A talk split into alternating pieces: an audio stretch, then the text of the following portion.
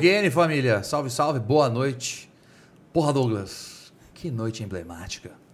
Dramática também, né? Dramática. Dramática também, cara. Não só emblemática, É não. que nós temos, nós temos sempre os, os minutos que antecede, an- os minutos que antecedem a, a, a vitória são sempre repletos de angústia. De oração. de angústia e de oração. Hoje nós tivemos um problema diferenciado. Um dia é uma câmera que não, não funciona, outro dia é como hoje a nossa internet, que, gurizada, sem mentira, até as 19h50 e alguma coisa, nós estávamos sem internet aqui para poder fazer. Não sabemos por quê. Não sabíamos se era um problema local. Eu sei que eu coloquei a mão e deu certo. Isso eu sei. Mas hoje também é especial, por quê, Douglas? Por que será, hein? Por diversas razões. Vamos começar por isso daqui? Vamos começar pelo convidado, né, cara? É porque a gente planejou de fazer aquela, aquela entrada triunfal pro nosso convidado. Você se lembra? Como é que a gente, né? Bom, mas vai, toca. Quem que tá aqui? Tá, tava na thumbnail, cara. Quem é que é o nosso convidado de hoje? Nada mais, nada menos, senhoras e senhores, que ele, Felipe Velaton. Pra Boa noite, cima! Felipe. E aí, gurizada? Hashtag Ô, pra prazer. cima. Valeu, Kenny, valeu, Douglas, obrigado. Bom demais estar aqui. Explodir a mente, explodidamente. Pra nós é uma satisfação Cara, absurdo receber você aqui. Muito obrigado por aceitar o convite. E não teve nem demora pra responder, tá? Não. Felipe, e aí? Bora, bora trocar ideia, bora falar pra cima, bora, tô dentro. é isso. E eu acho que, sei lá, cara, quatro dias a gente desenrolou tudo e hoje você tá aqui. Muito obrigado. É um prazer enorme receber você aqui e ter você aqui hoje com a gente. É não, Lolita? Não, a gente pensou, foi, um- foi o primeiro cara que a gente pensou, porque o, o Velatão tem- ele tem uma presença consistente de, na internet, ele tem a cu- cuiabanice, né? Isso aí. Ele. E, e é jovem. É jovem. É jovem. Chove, só É chove. Jovem. Eu acho que o que, a gente, o que a gente procura hoje é falar a língua dessa gurizada. O Douglas e eu, como vocês sabem, por conta do nosso ofício, do nosso chamado, do nosso sacerdócio, Sacerdócio. né? Que é trocar ideia com, com a gurizada, que é dialogar com a galera jovem. E eu tava falando com você um pouco antes da nossa transmissão aqui, Isso que isso tá no seu sangue, que é o rolê da sua data de nascimento, que é o privilégio de pertencer a um, um seleto grupo, que fala com um grupo ainda mais seleto, que é uma galera que tá aí, né, metade, né, da nossa idade, chegando agora no rolê. E eu acho muito bacana, sempre achei muito bacana é, o seu rolê e a sua forma de dialogar com essa galera. Então, para nós, é muito bacana estar recebendo você aqui hoje. Valeu, rapaziada. Obrigado. Olha, é muita emoção aqui porque é, eu digo assim que me dá saudades dos meus professores. E eu vi uma entrevista sua, Douglas, você falando que não. Hoje a rapaziada pega isso aqui, ó.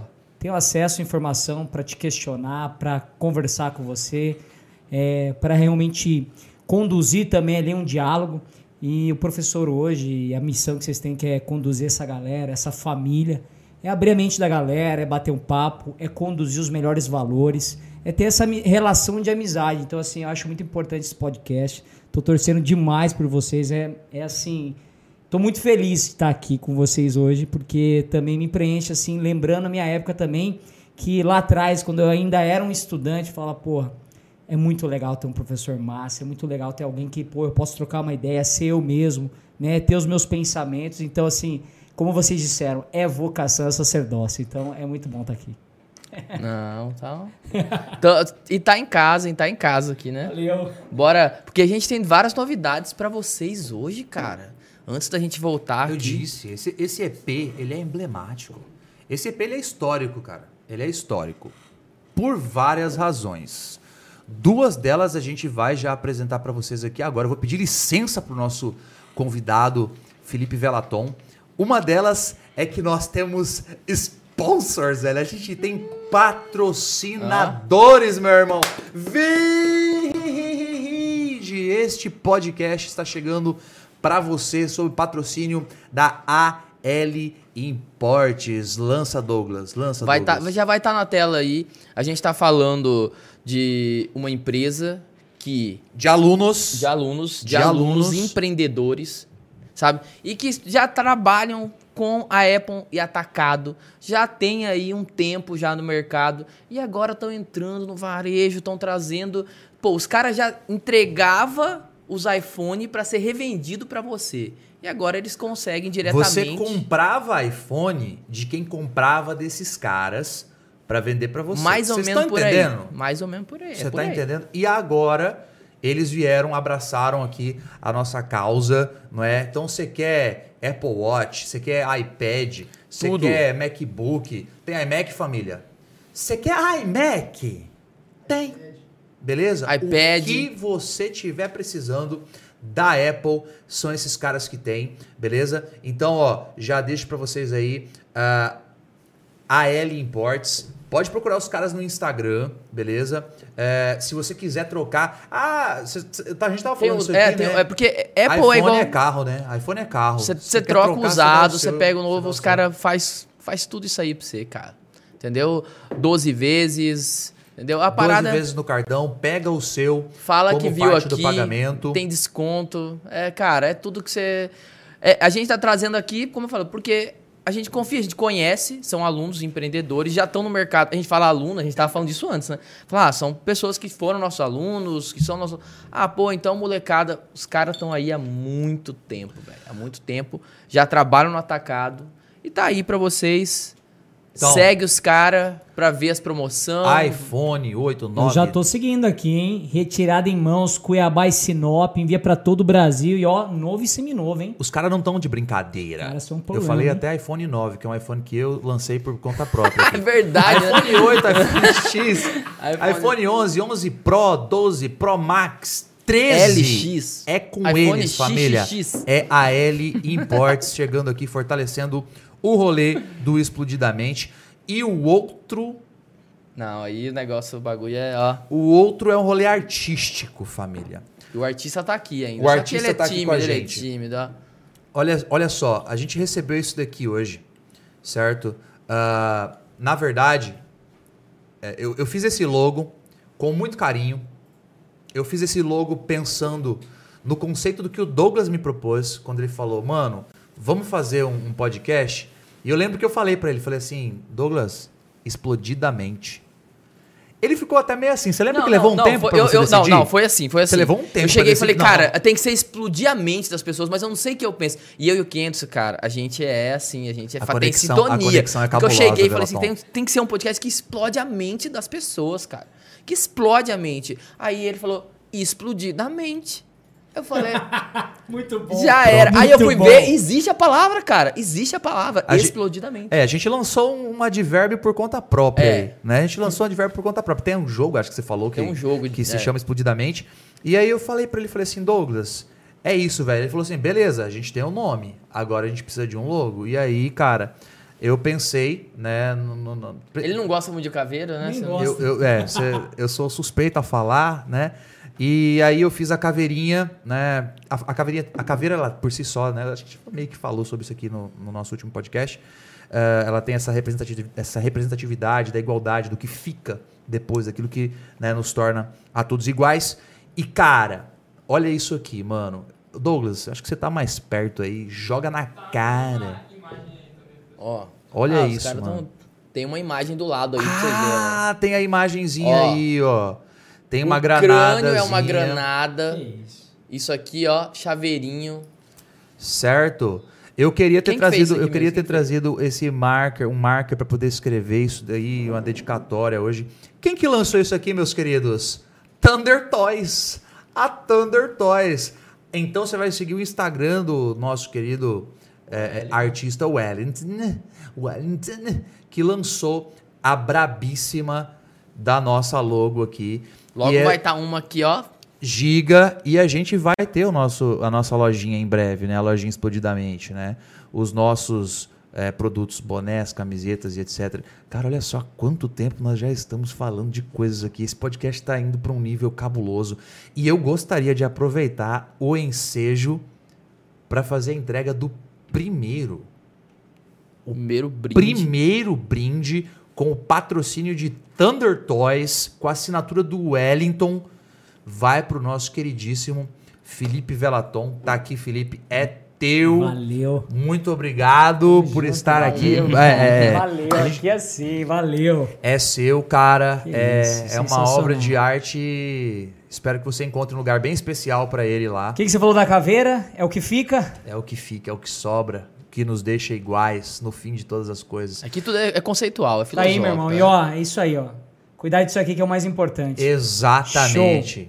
Porque tem que explodir no bom sentido, né, Felipe? É, uma, uma, uma ideia que nasce, uma, uma ideia que se abre pra uma ideia no, ah, Uma mente que se uma abre. mente Olha aí que pra se fazer um abre. efeito. Isso que eu nem comecei. Olha que isso, nem né? começou.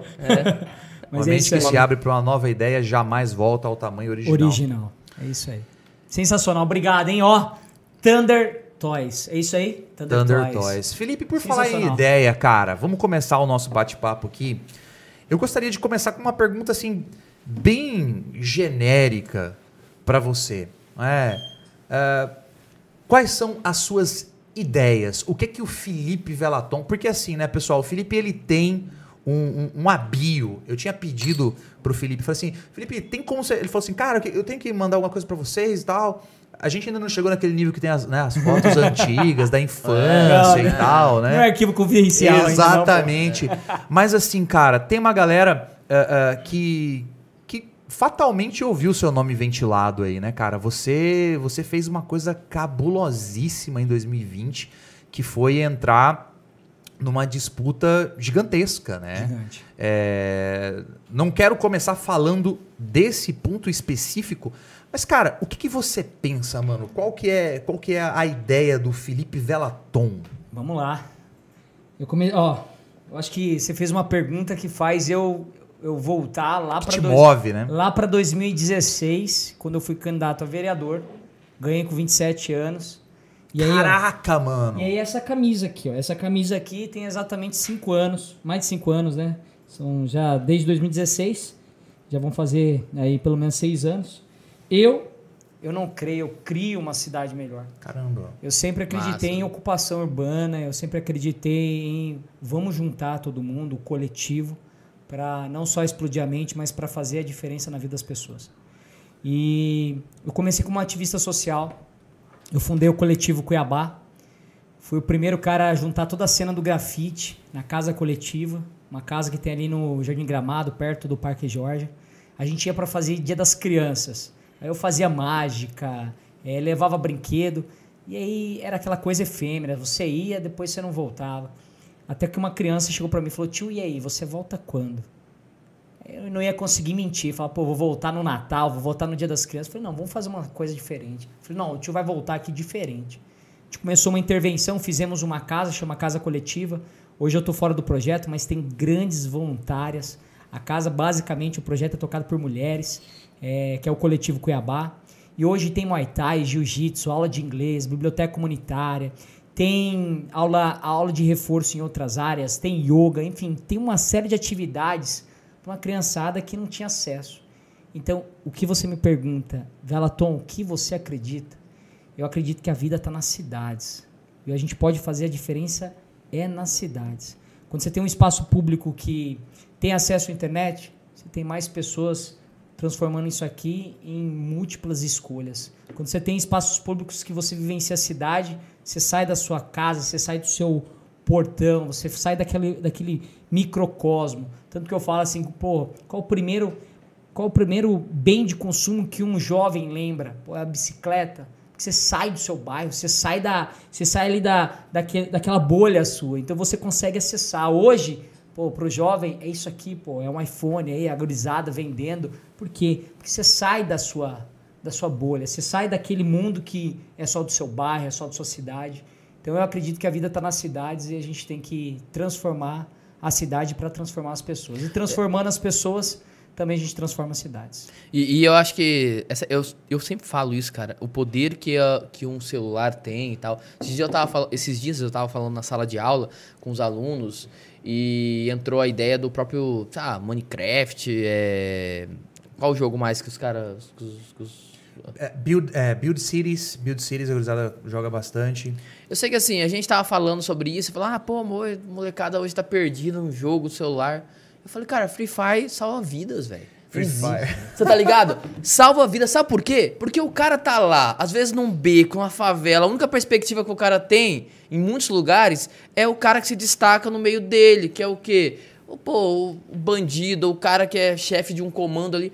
Isso aqui tira o cara daquele lugar, como o Velado falou, e manda o cara para outro mundo. Tá? Então, assim, é uma coisa simples, as pessoas não percebem isso, porque a gente tem, né? Uma geração sempre acha que a outra é Nutella, tá ligado? Sempre tem. Mas na verdade, o celular ele abre o mundo inteiro. Né? Como eu você falou, eu, eu lembro que eu falei na entrevista, isso aqui é uma universidade inteira. Né? O professor hoje tem que ser um tutor, porque na verdade a informação tá tudo aí, entendeu? Né? Então, eu, eu concordo. Acho que quando a gente chega e dá acesso à informação, à tecnologia, o resto é resto. Porque, principalmente, as pessoas mais jovens, elas elas estão com sede. E elas têm essa sede. Se você, se você dá a- a- né, o acesso ao negócio... Por isso que o Free Fire sabe- salva vidas. E sabe o que eu né? acho mais importante, fazendo um gancho no que você está falando? Você falou, olha, o acesso à informação. Isso aqui está dando acesso à informação. Mas eu acho que a grande missão das cidades, dos gestores públicos, dos tutores, é criar experiência. Por exemplo, Então. você cria que experiência, porque a gente está vivendo a, a era não mais da informação, é da experiência. É, eu tava pensando aqui também, quando você falou nesse conceito, né? A gente entrou meio que no, no, no mundo do celular e tal. Tudo bem, ele tem lá é, é, a sua parcela de participação, mas ele ainda descola um pouco da realidade, né? Agora, eu acho que muitas das vezes isso acaba se tornando um problema também, né? Porque nós como professores, nós como professores temos assim uma certa é, é, é, Batalha. somos honoris causa para falar disso daí. E eu acho que falta às vezes, Felipe, para o jovem uma cidade convidativa, Total. uma cidade que seja. Aliás, cara, ô, ô Enzo, você terminou com o meu celular? Eu gostaria de, de, de fazer aqui um, um- Não é nem quebra de protocolo, porque não tem protocolo para ser quebrado. Mas olha só, cara, a importância disso que eu vou falar para você. Eu tenho um aluno em uma das escolas que eu dou aula, né?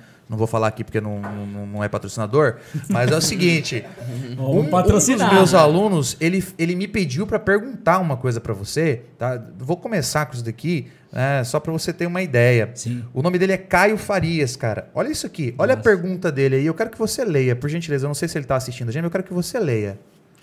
Professor, tem como ao longo da entrevista perguntar a ele sobre fazer novas pistas de skate? Olha isso aqui, cara. Se isso não é o que a gente tá Caio, falando. olha aqui, aí, ó. meu olha irmão, aqui, olha vamos aí, cima. Eu tô arrepiado, cara. É isso. Olha é isso. sobre cidade, Então, ocupação, cara. Quando eu falo, quando eu falo, é, quando eu falo que o jovem, ele quer opções para se para sair disso aqui, ele quer, cara. Você tá entendendo? O Douglas falou um negócio que eu, eu fiquei preso. A gente meio que tem mania de se prender ao fato de que a nossa geração fez isso. Ah, Ah, mas a minha geração era não era assim. melhor. Eu enfrento problemas hoje, por exemplo, com celular em sala de aula, que os meus professores não enfrentavam porque não tinha celular. Sim. Porque se houvesse, eles enfrentariam. Mas naquela época, né? Eu falo aquela época, parece que, né? A Nossa, long time. oh, long time ago. Mesozoico, né? Mas não. Eu entendo que o jovem, ele, é, é, por natureza, por essência, ele sempre vai pegar, ele, ele vai sempre se abraçar à oferta que for dada a ele. Sem dúvida. É por essa razão, talvez, que a importância dos pais no direcionamento seja tão importante. É por essa razão, talvez, que, não é, em alguns casos, aí a galera da igreja fale tanto sobre a importância do jovem, prestar atenção no que ele está fazendo para não pagar no futuro. São as ofertas. Sim. E uma cidade que não oferece ao seu jovem a possibilidade de desfrutar de um lazer, de ter um lugar para praticar um esporte, de poder pegar a mina, dar a mão para ela e curtir um pôr do sol, tá ligado? Que é um negócio muito legal que aconteceu. Pô, de pegar o skate e não ser criminalizado na Pô, praça. não ser criminalizado Tipo, por estar pô, fazendo né, algo que anda ama. de skate, eu- tanto que as Olimpíadas quebrou isso, né? Porque, ó, tá aqui o esporte olímpico. Ó, tá aqui, ó, campeã. A fadinha chegou Pô, aí, fadinha- todo mundo, todo mundo virou fã de skate Todo mundo na hora, ficou né? fã, né? Parece Você que... tá, você tá ligado que eu andei de skate a vida inteira, corri campeonato, conheço os caras tudo aqui. Né? Só não tenho umas tatuagens de skate porque na- quando eu ia fazer as tatuagens, aí meu shape quebrou, tive que, tive que gastar tudo eu, comprando. eu, sinceramente, não posso falar isso, porque eu não consigo nem ficar no shape em pé. Mas olha, é, comigo trabalhou Taiguara, né, lá na Taiguara, Câmara, que? Taiguara, é, além de Agora é amigo. É, Taiguara é então, irmão assim, de- irmão, Taigua, é um cara da cena de skate, já teve loja, Proceder. É um cara Junto com o que- Salatiel, que é meu irmão. né? junto com o seu irmão. Então, assim, é um cara que eu falo assim, sempre abriu meus olhos, Felipe, vamos fazer uma audiência pública. É, confesso que a gente não conseguiu evoluir porque o executivo é que faz a pista, então tem que ser governador, tem que ser o prefeito. O vereador não manda é, fazer obra, o vereador cobra, o vereador põe a emenda, mas eu preciso que alguém execute. E aí, é, você não vê nessa classe política do Mato Grosso hoje nenhuma pista de skate para toda essa galera. E como temos, como temos espaços públicos. Não, eu, eu falo por experiência. Quando entrega uma pista, é assim, ó. Eles entregam. Geralmente o cimento é muito mal, muito mal feito. Aí, assim, dá um mês, já tá nós mesmos, né? Os skatistas lá batendo massa pra poder tampar os buracos, já tá tudo quebrado. sem tá... contar que os caras fazem rampa sem saber angular, sem conversar com quem é. anda. E eu falo, eu fui pra Mogi das Cruzes, tem um amigo meu que é prefeito lá, jovem, menos de 40 anos de idade, o Caio Cunha, e assim a cidade dele respira o skate. Você vê, a gente teve o Bob Peron, que é da, é da associação, é da associação Mato Grossense de skate, também junto com o filho dele luta por pistas. Então assim, é o que você falou, Felipe. é, o que, que a cidade precisa? Exatamente envolver, dar essa oferta. E essa oferta, como o Caio aí pediu. E aí, tem alguma coisa para skate? Com certeza. Pensando futuramente nas próximas gerações, a gente tem que ter o uso de espaço público coletivo. E Pista é, é im- isso. E é importante é, porque você possibilita a uma galera, não só uma galera que tem é, a vontade de andar de skate, mas que tem um sonho de se profissionalizar e que, assim, eu vejo, talvez eu, eu possa estar sendo raso aqui na minha forma de pensar, mas essa ideia da marginalização do skate teve uma parcela muito grande de contribuição em uma cidade não pensada para esse esporte. Então Não, o com cara tinha que certeza. ficar dividindo espaço com transeunte, o cara tinha que Eu fui atropelado. calçado, o cara tinha que ficar não tinha- não Pô, tinha esses essa. caras andando de skate aqui são marginais. Marginais por quê? Porque o, o que restou para eles? A cidade de quem? Exato. Pra não, quem? ó, já que entrou nesse papo aí, ó. Eu, quando andava de skate, era o seguinte: a gente queria andar numa pista, beleza. Eu, Satiel, Taiguara, acordava 5 e meia da manhã no sábado, porque os outros dias a gente trabalhava, fazia outra- outros corre. E a gente saía do CPA da Morador, no Centro América, onde eu morava, e a gente ia de skate até Ipaze. O Ipaze era o caras único, Várzea Grande. O Grande. único lugar que tinha pista no caminho. Cara, até hoje é referência lá. Não, é, sobrou só gente- lá. Eu é. morei no Ipaze, cara. A gente Ipaze, ia na lá andar de skate. A gente, a, gente, a gente ia andar de skate lá. E aí, numa dessas, numa dessas, eu andando, era umas seis e meia da manhã. Esses dias a gente foi de ônibus. Eu e o Salatiel. A gente andando. Cara, vem uns caras num carro bêbado, completamente bêbado, saindo de festa, balada tal. Eu tava perto do meio-fio. Me pegaram, velho. Pegaram na frente do, do antigo modelo, tá ligado? Ali no. Modelo IGA. Pegaram numa pista, jogaram na outra. Brinca. Quebrou, quebrou o, o retrovisor do cara com a, com a minha cabeça. Eu acordei no chão com sangue da minha cabeça. Salatiel chorando, morreu. É. Tá ligado? Morreu, morreu. E aí? E aí, acordei, depois de um tempo, não sei. E eu lembro que o cara falou pra mim. Eu lembro que eu acordei e ainda tava o cara bêbado, completamente bêbado, que me atropelou. Ele falou assim: não levanta que você pode morrer. Eu, só, eu lembro disso. E eu lembro que chegou. Era Que basicamente. legal. Ele falou: não levanta aí porque vai que você morre. Ele falou pra mim. Exatamente. Aí, eu lembro que chegou o Samu. O Samu falou pra mim: qual é seu nome? Eu falei: não sei. Eu perdi a memória. Qual é seu nome? Não sei. É, aquele cara é seu amigo? Mostrou o site. Falei: é, meu, qual é o nome dele? Não sei. Que dia é hoje? Não sei. Faz- Cara, eu demorei uns 40 minutos pra lembrar, sabe, que quem era, qual era o meu nome, aonde eu. A única coisa que eu lembro é que eu ficava preocupado, porque assim, é interessante, porque eu ainda sabia que o Saltiel era meu irmão, meu amigo, sabe? eu sabia, Sim. sabe? Mas eu não lembrava o nome dele e tal. E no caminho, eu lembro que ele chorava, porque ele, ele olhava, acho que ele falava, "Cara, vai morrer até chegar lá, entendeu? O tanto de sangue que saiu da cabeça e tal, vai morrer. E eu ficava tranquilo, não, eu tô bem, cara. Eu não lembro, assim, quem eu sou, mas eu tô bem. Você vê, mas esse- eu tô contando essa história porque a gente tinha que fazer isso. A gente tinha que fazer isso. A gente tinha que ir a Alencastro, Ipaze, e era isso. E aí fizeram lá o Verdão, que na época queriam colocar Robertão e tal. Sim. Fizeram lá, não tinha nada. E a gente ia lá e ficava dando volta lá, né? Até que fizeram a pista no CPA. E aí, duas semanas depois, como eu falei, já tem que bater negócio pra furar, pra pegar buraco. Você vê que né? proibiu a galera de andar na Lencastro. não surgiram novas pistas. Você comparando com a cena de outras cidades, é, outras cidades com pistas é, com toda a estrutura. Então, assim, é, eu vejo que Mato Grosso, Cuiabá, tá, tá muito atrasada. E, e eu pergunto assim, qual é a cidade que a gente vai oferecer para as próximas gerações? Essa é a minha grande preocupação. Porque hoje é um mundo volátil, aqui você está em qualquer lugar, mas todo dia você acorda, dorme e vive. Não em Brasília, não no governo do estado, você vive em Cuiabá, em Tangará, em Cáceres, em Sinop, nas cidades. Então a vida acontece na cidade. Então se a gente não tiver um olhar para as cidades, para falar assim, o que, que realmente pode mudar a vida das pessoas, a gente não vai conseguir transformar gerações. Você sabe que eu estava lendo isso um pouco antes de você falar, meio que predictable, sabe?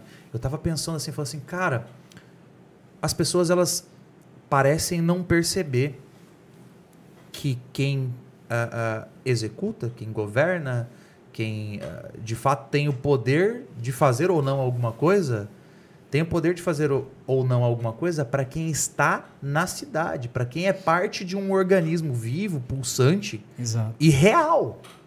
O seu ambiente imediato é a cidade, cara. Né? A gente pensa ali, né? Você falou agora há pouco lá da bicicleta e tal.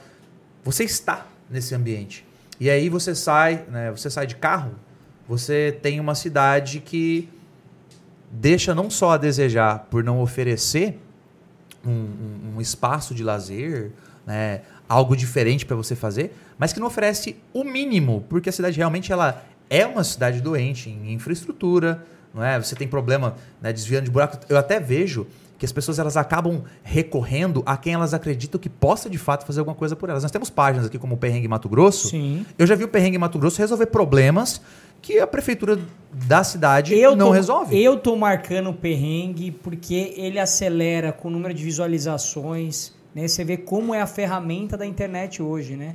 Hoje você marca o perrengue, fala perrengue, ó, tá acontecendo isso. A velocidade para chegar no secretário chegar mais rápido a demanda do que às vezes um vereador. Então qual é o papel hoje, né? É, do vereador? É só ir lá fazer lei? É só ir lá ficar discutindo projeto? Ou criar mobilização com a sociedade? É puxar fazer- saco do prefeito. puxar saco do prefeito, ser base, porque muitos fazem isso. Então, assim, por exemplo, vamos dar um exemplo, Praça do Jardim das Américas. A gente botou o quê? Mil pessoas na praça, era um terreno de terra. Eu falei, aqui existe uma praça, as pessoas não visualizavam a praça. A gente botou o quê? 30 food trucks, food bikes, botamos chopp louvada, botamos mil pessoas na praça, uma vez, duas vezes, quatro vezes, até que fizeram a praça. Foi ocupação. Foi a sociedade ali falando, eu quero. Quantos bairros a gente precisa fazer essa ocupação? As pessoas se indignarem e falarem, olha, por que só tem uma fonte de água na Praça do Jardim das Américas e não fizeram a fonte de água para as crianças e para a população do São João del Rei? Porque um bairro tem, o outro não tem. Qual é essa segregação? Porque um merece, outro não. Porque só tem a pista no CPA, no IPASE. Porque não tem outros pontos. Porque a gente vai fazer só praça de concreto com banquinho e vão brincar o exercício de alongamento, que o pessoal brinca, estica velho. E aí, pessoal, só aquele lá, vamos mudar esse conceito? Quais outros equipamentos? Então, pensar esse processo com as pessoas, porque o grande problema do gestor é ele fala assim: eu acho que isso é melhor para você. Toma, Douglas. Quem disse que isso é o melhor para mim? Eu escutei você, cara. Exato. É sobre isso. Não, eu, eu assim, né? Eu acho que quem acha que sabe que todo mundo precisa tem, tem, tem problema, né? Porque as pessoas são muito diferentes, entendeu? Exato. As pessoas têm outro, tem muitas É calçar necess- o mesmo sapato em todos os pés, né? É impossível, não dá. Ah, eu, eu, eu acho interessante, é, é, Felipe, eu, eu até gostaria de ouvir é, você, do seu ponto de vista, de alguém é, que participou né, de todo esse processo. Você vai para cidades no sul do país, é, você vai para cidades que são cidades turísticas, como Gramado. Eu estive lá no começo desse ano, né, fiz uma viagem com a minha esposa, com os meus filhos. Primeira, foram as primeiras férias em família, com os dois pequenos. Sensacional. E, e eu comecei a pensar nisso, né? Eu falei, nossa, cara, olha essa cidade, né? Ela não é só bonita. Ela é bonita e ela tem cultura. Ela é bonita e a população sente prazer em estar nos lugares. Ela é bonita e ela oferece para o seu cidadão uma possibilidade de sentir orgulho e falar, cara, eu sou de gramado, eu sou de canela. você olha para sua cidade, você olha para a cidade onde você nasceu, uma cidade. Eu, eu, por exemplo, eu não nasci aqui em Cuiabá. Né? Eu, eu me mudei para cá em 1995. Vim com os meus pais. Meus, meu pai é um empreendedor de vida, né? A gente vivia uma vida bem complicada em Rondônia e ele decidiu que seria melhor vir para cá tentar a vida aqui, né? Uh, e é muito difícil para gente apontar coisas que nos deem orgulho, que nos deem. É, é, é, talvez não orgulho, porque eu tenho orgulho de, de, de, de, me sentir cuiabano. Isso aqui é uma terra linda, uma terra maravilhosa, linda. mas não pela infraestrutura, e sim pelas é, pessoas não, eu, que eu sinto vergonha quando eu passo no VLT, por exemplo. Eu sinto vergonha, cara. Olha aquilo, sabe? O, o VLT incompleto. Sim. Tem coisas que dá vergonha, entendeu? É. Quando chega a época da política e você passa em bairros totalmente é, assim, largados, mas tem um outdoor lá, tamo junto com. Dá vergonha, entendeu? Eu vou contar, assim, eu, eu morei cinco anos em Lisboa, né? Fui para lá fazer mestrado, acabei, fiquei cinco anos morando em Portugal. E, e, pouca gente sabe disso, cara. Mas o dia que eu vim pra cá, eu vim pra, pro casamento da minha irmã e tal. Eu sei que era época de eleição, era, sei lá, outubro eu, eu desci aqui e eu saí, fazia cinco anos, quatro anos que eu não pousava aqui, não pisava em, em Cuiabá. Foi um choque, porque eu tinha esquecido, né? Em geral, lá se cuida cada rachadura da, da calçada. À noite passa uma máquina limpando a calçada, a rua. Na Europa, em Lisboa, é assim. Quando eu cheguei aqui e eu, eu, eu senti, talvez por estar tá, tá, tá fora, eu senti o quanto a, a cidade de Vaja Grande, em Cuiabá, estavam abandonadas. Eu senti isso. E eu, de verdade, eu talvez por estar mais sensível, por estar voltando e aquele abandono. E eu lembro que eu passava e estava passando outdoors de, de políticos na época. Sim. Eu juro que eu chorei, cara.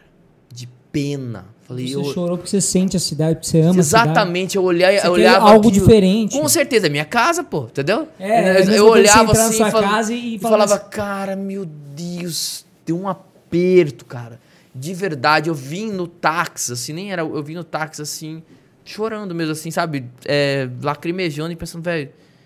Cara, e continua igual. Foi cinco anos, né, né? Eu percebo isso. E aí eu queria falar um pouquinho, porque a gente fala é, de política e hoje você sabe como. Eu não sei como, como que foi pra sua família quando você falou que queria entrar para isso. A gente te, tem uma pessoa aqui que não é aquele político que simplesmente o tio falou, vem, ó, toma aí, pega aí esse, esse, esse cargo aí, tem esses votos aqui, eu transferi para você e tal. Não, uma pessoa que resolveu entrar para esse balai de gato aí, entendeu? Você sabe, você sabe que eu queria, eu queria pegar um gancho aqui te cortando, meu Não, nobrecíssimo correligionário, né? Eu tava falando aqui sobre o lance das cidades e tal, dessa, dessa experiência, dessa sensação, né? E eu acredito que eu possa é, estabelecer uma conexão muito muito sincera com que, com o que o Douglas propôs aqui, que é essa viagem, a sua entrada na política, porque eu acredito que essa comparação ela não é uma comparação uh, aleatória. Quando você vai para um lugar diferente, você passa a ser as experiências. Sem dúvida. Não é? E é impossível estabelecer uma compara não estabelecer, perdão, uma comparação com o lugar que você vive. Não é? Você, você fica pensando, putz, cara, se na minha cidade tivesse isso, né? Putz, cara, se na minha cidade tivesse Exatamente. aquilo. Né? Porra, olha que legal aqueles jovens ali, ó, todos sentados numa grama, num gramado bonito, tocando ideia no pôr do sol, tirando foto, enfim, conversa... não é? É, é impossível. É, impossível. E aí eu penso, você traz uma camisa que fala que acredita em uma cidade melhor. Você disse aqui no começo que você é, se identificou primeiramente como um ativista, não é? E eu queria fazer esse mergulho, tá, retrospectivo. Felipe, você é daqui, como é que você se percebeu se sentindo na necessidade de deixar de ser essa massa que percebe a ausência de uma praça, que percebe a ausência de uma rua bem pavimentada, que recebe, que percebe a ausência de saneamento básico e que falou assim, cara, eu não vou ficar na passividade só da percepção, eu vou fazer alguma coisa. Posso fazer a mesma pergunta de outra maneira? O que, que deu na sua cabeça para entrar nesse, nesse mundo de política? Porque você tá, o que, que aconteceu? E, né? Esse bagulho virou ele, a chave. Né? Esse, esse, bagulho que ele falou que é interessante porque existem políticos que, né, it runs in the family, né? Não, família, familiocracia. Ah, eu tenho um gene recessivo pra política aqui, né? Ou gene dominante, na verdade. Porque né? o gene ainda tem financiamento público, né? Não, o esperma já Lança sai vereador. aí, Felipe, como é, que, como é que surgiu isso daí, cara? De onde Olha. você vem? Qual que é a sua história, cara? Vamos lá, sou filho de comerciante. Minha mãe Alice, cabeleireira, ali do Jardim Europa. Ela tinha um salão de beleza no fundo de casa. Meu pai é locador de equipamento, veio para cá com 11 e 13 para locar equipamento. Sou de uma família de comerciante, trabalho, então eu sempre vou acreditar no empreendedorismo. Vejo a rapaziada aqui empreendendo, com loja de celular, com podcast, professores empreendendo. Eu acho magnífico isso. Assim, a gente está com marcas aqui é, do Mato Grosso empreendendo. Então, assim, eu acho isso muito legal. Eu acredito na força do trabalho, da transformação. E eu vim nessa família e assim eu tive uma oportunidade de ter uma vida que a nossa família trabalhou muito, então a gente não vem em berço de ouro. A gente teve oportunidade de morar em vários bairros de Cuiabá, começar no Grande Terceiro, Jardim Europa, e depois a gente foi melhorando de vida. Então eu tive a oportunidade de andar de bicicleta, viver a cidade. Então assim, eu era criança que pegava ônibus, pegava 410, 409, Praeiro, Grande Terceiro, 315 CPA. Então assim, eu vivia a cidade. A minha irmã fazia aula de inglês eh, no centro, ela pegava Estação Bispo, eu descia com ela na Praça Alencastro. Então, Pegava assim, o frescão nas Pô, tardes. Eu andava, o. Frescão ainda ia pra, pra Várzea Grande, é, é- é o teu caminho lá É, do Paz, por é. isso que você lembra, e eu lembro, porque eu tinha amigos também Eu é do do- eu é o Frescão. 302. Aquele ônibus vermelho, né? Vermelhão, Então, era assim, diferenciado, era só chique. quem pegou o busão sabe. Então, eu vivi a cidade. E aí você me fala, Felipe, como partiu isso? Eu sempre fui, eu tive amigos que gostavam de política. Eu não gostava. Olha que engraçado. Só que eu ficava nos bastidores. Ah, ia formar uma chapa pro centro acadêmico. Ah, me coloca aí. Ah, o Velatão é o tesoureiro, o Velatão é o primeiro secretário. Eu sempre estava nos bastidores, eu não queria ser o cara. Só que eu fui vendo outros caras se elegendo, os mesmos nomes, as mesmas figurinhas, aquilo foi me incomodando. Falei, cara, sempre os mesmos nomes. Aí você vê aquele jovem que a galera votou, você fala, agora é esperança. Aí o cara começa a fazer projetos de lei nada a ver, se desconecta dos jovens. Você fala, esse cara não me representa. Entrou e é farinha do mesmo saco. Eu falei, não, cara, se ninguém for, eu vou. E aí eu comecei um processo de ativismo, já comecei a vivenciar a cidade. Chegou um momento que eu lembro eu falando isso pro meu pai e pra minha mãe. Pro meu pai primeiro. Deixa eu aqui, tinha. Ô, pizza! Ah, ó. Chegou, chegou. E aí, uma forma muito clara, é, meu pai chegou e falou bem assim: cara. Traz é, E aí, meu filho, é, como que você tá? Eu falei, pai, eu preciso falar uma coisa pra você. Ele falou, o quê? E eu já tinha minha empresa, né? Eu já tinha. Era aquela época do Finame, eu tava financiando equipamento, eu já tava pegando empréstimo, eu já tava assim, eu já tinha boleto de quatro máquinas de 2.500 por mês, então eu, eu pagava, como se diz, locava equipamento, pagava as parcelas, pagava manutenção, pagava salário, já tinha quatro funcionários, já tava no corre. E aí chegou um momento que eu falei bem assim, pai, Final de semana eu estava indo no coletivo, depois eu estava na, segunda, na sexta-feira. Quando eu vi, eu estava metade da minha semana cuidando de gente e eu estava largando a minha empresa. E eu cheguei pro meu pai e falei, pai, eu acho que eu gosto mais de gente do que de máquina. Meu pai falou, como assim? Eu falei, pai, eu, eu quero entrar para a vida pública. Eu vou encarar. E eu lembro que minha mãe depois veio conversar comigo e falou, meu filho, é isso mesmo que você quer? Imagina, hein? Isso em que ano? Cara, isso foi 2015 para 16. Aí minha mãe falou assim: é isso mesmo que você quer, meu filho? Eu falei, mãe, ela falou assim, mas só tem gente errada na política. E você viu o desestímulo, né? Eu falei, mas mãe, mas se eu não Pegar um entrar, prato. eu não me sinto representado hoje. Então, o primeiro sentimento de quem quer entrar na política, eu falo pra você, o primeiro sentimento de quem quer entrar na política é quem não se sente representado. Então, se você não se sente representado, vá representar. Só não pode derrubar o cenário aqui. então, é isso. Foi, foi um movimento assim de eu não me sentir representado e comecei um ativismo na cidade. Esse lance de representatividade, eu acho que ele tá muito, ele tá muito ligado a um sentimento, um sentimento muito forte, cara. Porque você se sente representado por pessoas com quem você se identifica. Você se sente representado por pessoas que, em geral, defendem coisas que você acredita, não é? E ouvindo você falar isso, eu me lembro né, da sua bio, cara. Você foi vereador por Cuiabá de 2017 Aliás, começou em 2017 e, e para mim esse ano é emblemático. 2017 foi o ano que nasceu o meu primeiro filho.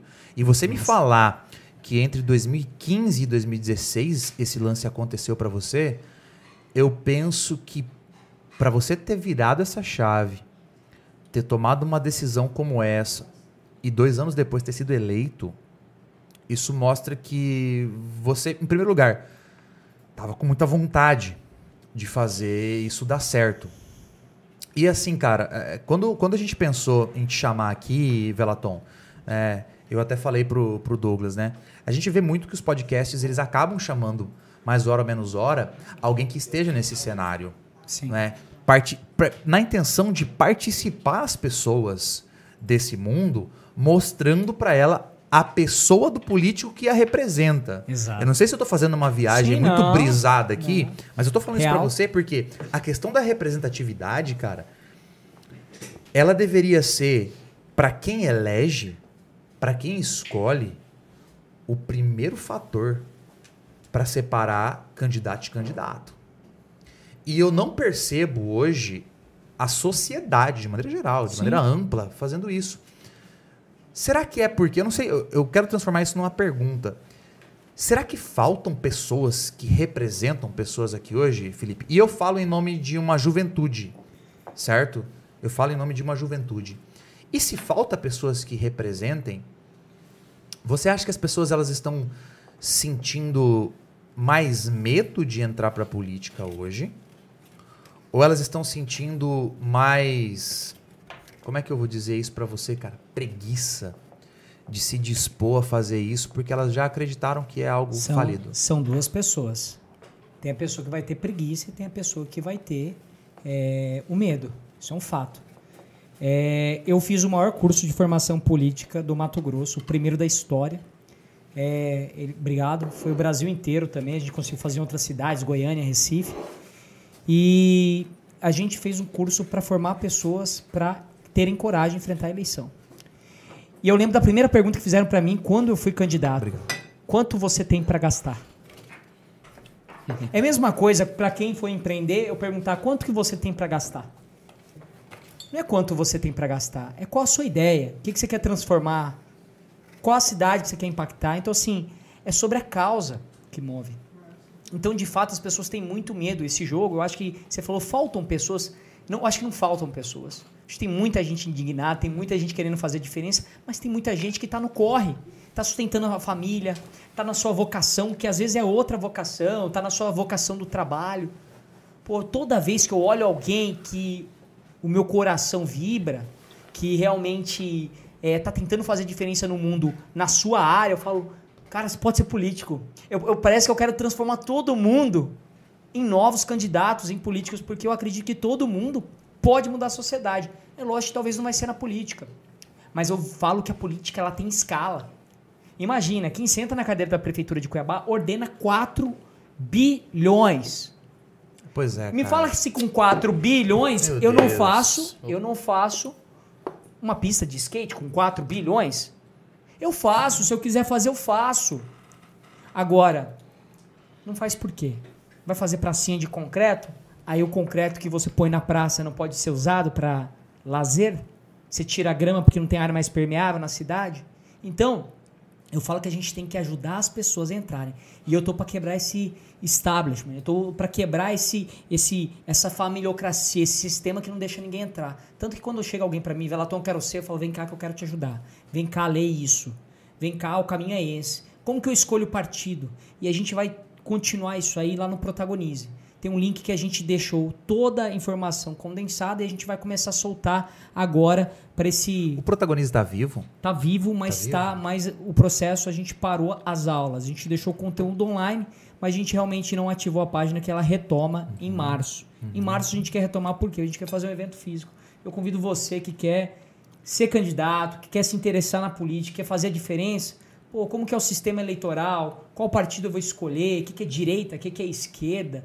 Né? A discussão que teve essa semana, né? Nazismo, comunismo, o que, que é isso? É preciso entender linhas ideológicas, de fato. É, É, é preciso ter formação, né? Formação. Eu falo, eu falo, o, o- o próprio MBL lá, né? Que eu falo, pô, eu vi lá, nem, nem correr atrás pra saber exatamente o que tá acontecendo. Mas eu sei que, assim, pô, os caras fizeram uma academia, entendeu? Pra, de formação. Pô, isso é massa. Porque a gen- a gente começa a ter menos. Isso ser de esquerda, direita, não interessa. A gente começa a ter políticos que estão fazendo algo por alguma linha ideológica e não só, né, como a gente vê por uma questão fisiológica, né? Sabe? Não. Eles estão há, há- um- algum propósito que seja. Você concorde ou não, não importa, E mas eu né? concordo com você. Eu fiz parte da RAPS, da Rede de Ação Política pela Sustentabilidade. Ela colocava nessa mesa aqui a menina do PSOL, deputada, e o cara do Novo. Ou seja, uma pessoa da esquerda e uma pessoa da direita ultraliberal. E os dois conversando para chegar no resultado. Não importa qual a sua linha ideológica, o importante é o resultado no final do dia. Quem eu vou transformar? Qual é a vida que eu vou transformar? Você gosta de educação? Gosto. Eu também gosto de educação. Como que a gente vai chegar no denominador comum para mudar a vida das pessoas? Então é sobre unir. Eu acho que a gente tem que aproximar o diálogo. Agora a gente está no momento de o quê? Cada um puxa resistência para um lado. Para o quê? Para que realmente não haja resultado, não haja diálogo. A gente precisa aproximar as pessoas. Porque se eu não aproximo o diálogo, se eu não aproximo esse tete a tete, como que eu vou chegar nas soluções? Então, assim, esse processo de formação das pessoas, eu acho assim, a gente precisa explicar o sistema eleitoral. É muito mais do que explicar a ideologia. É porque as pessoas querem entrar. É a mesma coisa você entrar num jogo de futebol sem saber o que é impedimento, sem saber o que é pênalti. Como que você vai jogar? Você vai dar um carrinho na área, vai ser pênalti. Você vai perder o jogo. Eu acho que assim, tem uma pergunta que eu quero fazer desde o começo, Sim. assim. Eu e, e assim, a gente não combinou nenhuma pergunta aqui, combinou nada. A Não. questão é, é- é exatamente a gente conseguir Bater é, bater o papo, sanar dúvidas e tal. Quem tá de fora, falo pra quem tá de fora na política, né? Eu olho assim, tem uma coisa que quando eu penso, eu falo, pô, por que, que você não entra na política, Douglas? Cara, eu, eu tenho a sensação, Velatão, que às vezes, né, eu vejo muitos políticos como aquele tipo de publicitário que, as, que acredita na própria propaganda, tá ligado? Mas ele, pra conseguir ter voto e, ele- e ser eleito, ele começa a não poder mais falar o que pensa, por exemplo.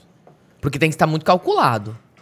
O like, o negócio. Ah, sei lá, o governo federal falou, faz, fez tal coisa aí, mas eu não vou entrar nesse, nesse nicho. tá ligado? É Porque, pô, interior de Mato Grosso eu perder uns votos. Eu tenho, eu tenho a sensação de que é um campo que. Aí eu, é- a minha pergunta é essa, né? Um político pode falar o que pensa, sabe? Porque a gente tem essa polícia, sabe? E também, ah, não só a polícia da rede social, mas. a Muito legal essa pergunta, né? mas muito legal. A gente está vivendo uma era do cancelamento, do, do. Como se diz? Você não tem tempo de respirar e dar resposta, não tem dois segundos. Você já toma um jab na, na cara. Olha, você pensa isso. Então a gente está aqui, ó, apontando o dedo muito para as pessoas. E aí a pessoa às vezes não dá tempo para você discorrer sobre o raciocínio. Se eu estava explicando sobre a ferradura da polarização, eu falei, pessoal, há dois extremos. A gente não pode apoiar governos totalitários, autoritários. A gente precisa apoiar governos que têm processos democráticos, que há democracia. As pontas, os extremos, vão gerar o quê? Vão gerar distanciamento. Então, o que eu vejo, assim, que você estava falando, Felipe, como que é esse processo todo? Eu vejo que hoje está muito difícil a pessoa expor e não ser julgada. E tem gente que está fazendo, está nascendo o político chamado sociedade do espetáculo. Que é o quê? O cara que faz a confusão, o cara que grita, o cara que. Vamos, Exatamente, Vamos falar? exatamente. Aqui tá numa roda, aqui numa mesa, eu tentando falar sobre cidade, sobre ocupação urbana, sobre o resultado. Aí vem um cara aqui, pega um ovo e quebra o ovo na cabeça da pessoa. Fala, é por isso. Ó, e aí começa um processo que é o quê? Tudo que eu tava falando aqui, Estratégia do pombo. Pombo, o pombo, né? estratégia Hum, do pombo. Pode explicar a estratégia do pombo? É isso. Você chega, derruba todas, todas as peças, ganhei o jogo, entendeu? Principalmente quando você tá perdendo, né? Você chega assim, dá uma. derruba todas as peças e fala assim, ganha o jogo. Entendeu? É, isso acontece muito no mundo da política. Quem grita mais ganha. É, Então, eu tenho visto isso. Agora, por isso é muito importante esse processo de educação, de trazer a galera, de poder falar. Esse podcast é explodir a mente aqui. Eu acabei de olhar explodir a mente. É isso mesmo. É explodir a mente. Falar, galera, sai um pouco dessa polarização e vamos discutir as ideias que você quer mudar na cidade. Mas eu falo porque assim, eu percebo que hoje, quando você fala na internet, a gente também somos influencers de certo nível aí. Meio que você não pode falar de uma parada se você não jogar, sabe? Assim, existe torcidas, né? E você tem que sempre jogar um. O, o sabe? A raçãozinha pra todas as torcidas. Então, por exemplo, tem essa parada agora que aconteceu do, do nazismo lá, do flow e tal.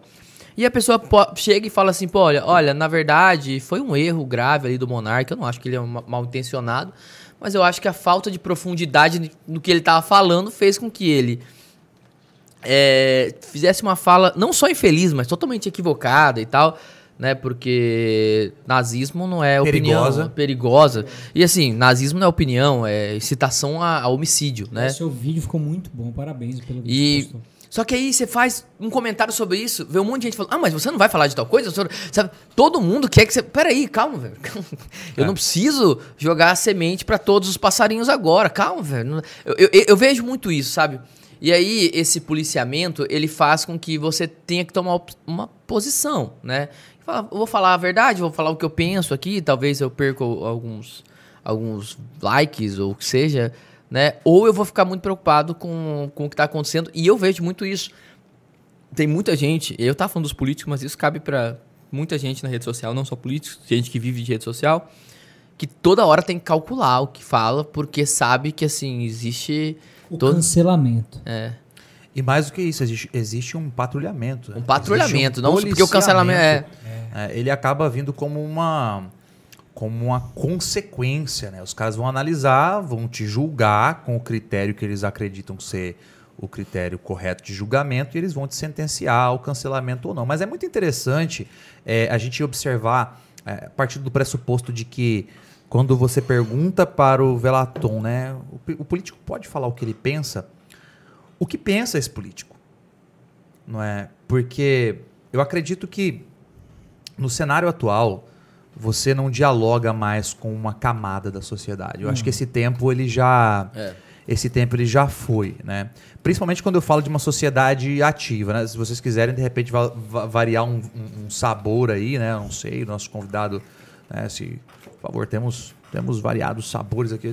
Aí, ó, Rock Amor e Pizza, fica Ó, aqui o A pedido, dica, peraí, né? deixa eu falar aqui, aqui ó, ó, vamos patrocinar aqui, né? Por favor, né? Ó. Rock Amor Ah, e Pizza. Essa pizza é muito boa, mas ó, patrocina pra galera aqui, porque ó, Sem contar que a apresentação é tudo, né? Tudo. Olha isso aí, cara. É The Dark Side of the Moon misturado com. isso mesmo. É, Olha Meu lá, Deus do céu. verdade. É, o negócio Não, é diferenciado. Mas temos variados sabores aí. Mas assim, é, é, eu acho que é muito importante a gente pensar que falar o que você pensa está diretamente ligado à qualidade do pensamento que você tem. E quando a gente fala de um cara que está à frente de um podcast, que tem um grande alcance, é, e as palavras dele é, impactam jovens, isso, isso realmente tem um peso muito grande. Total.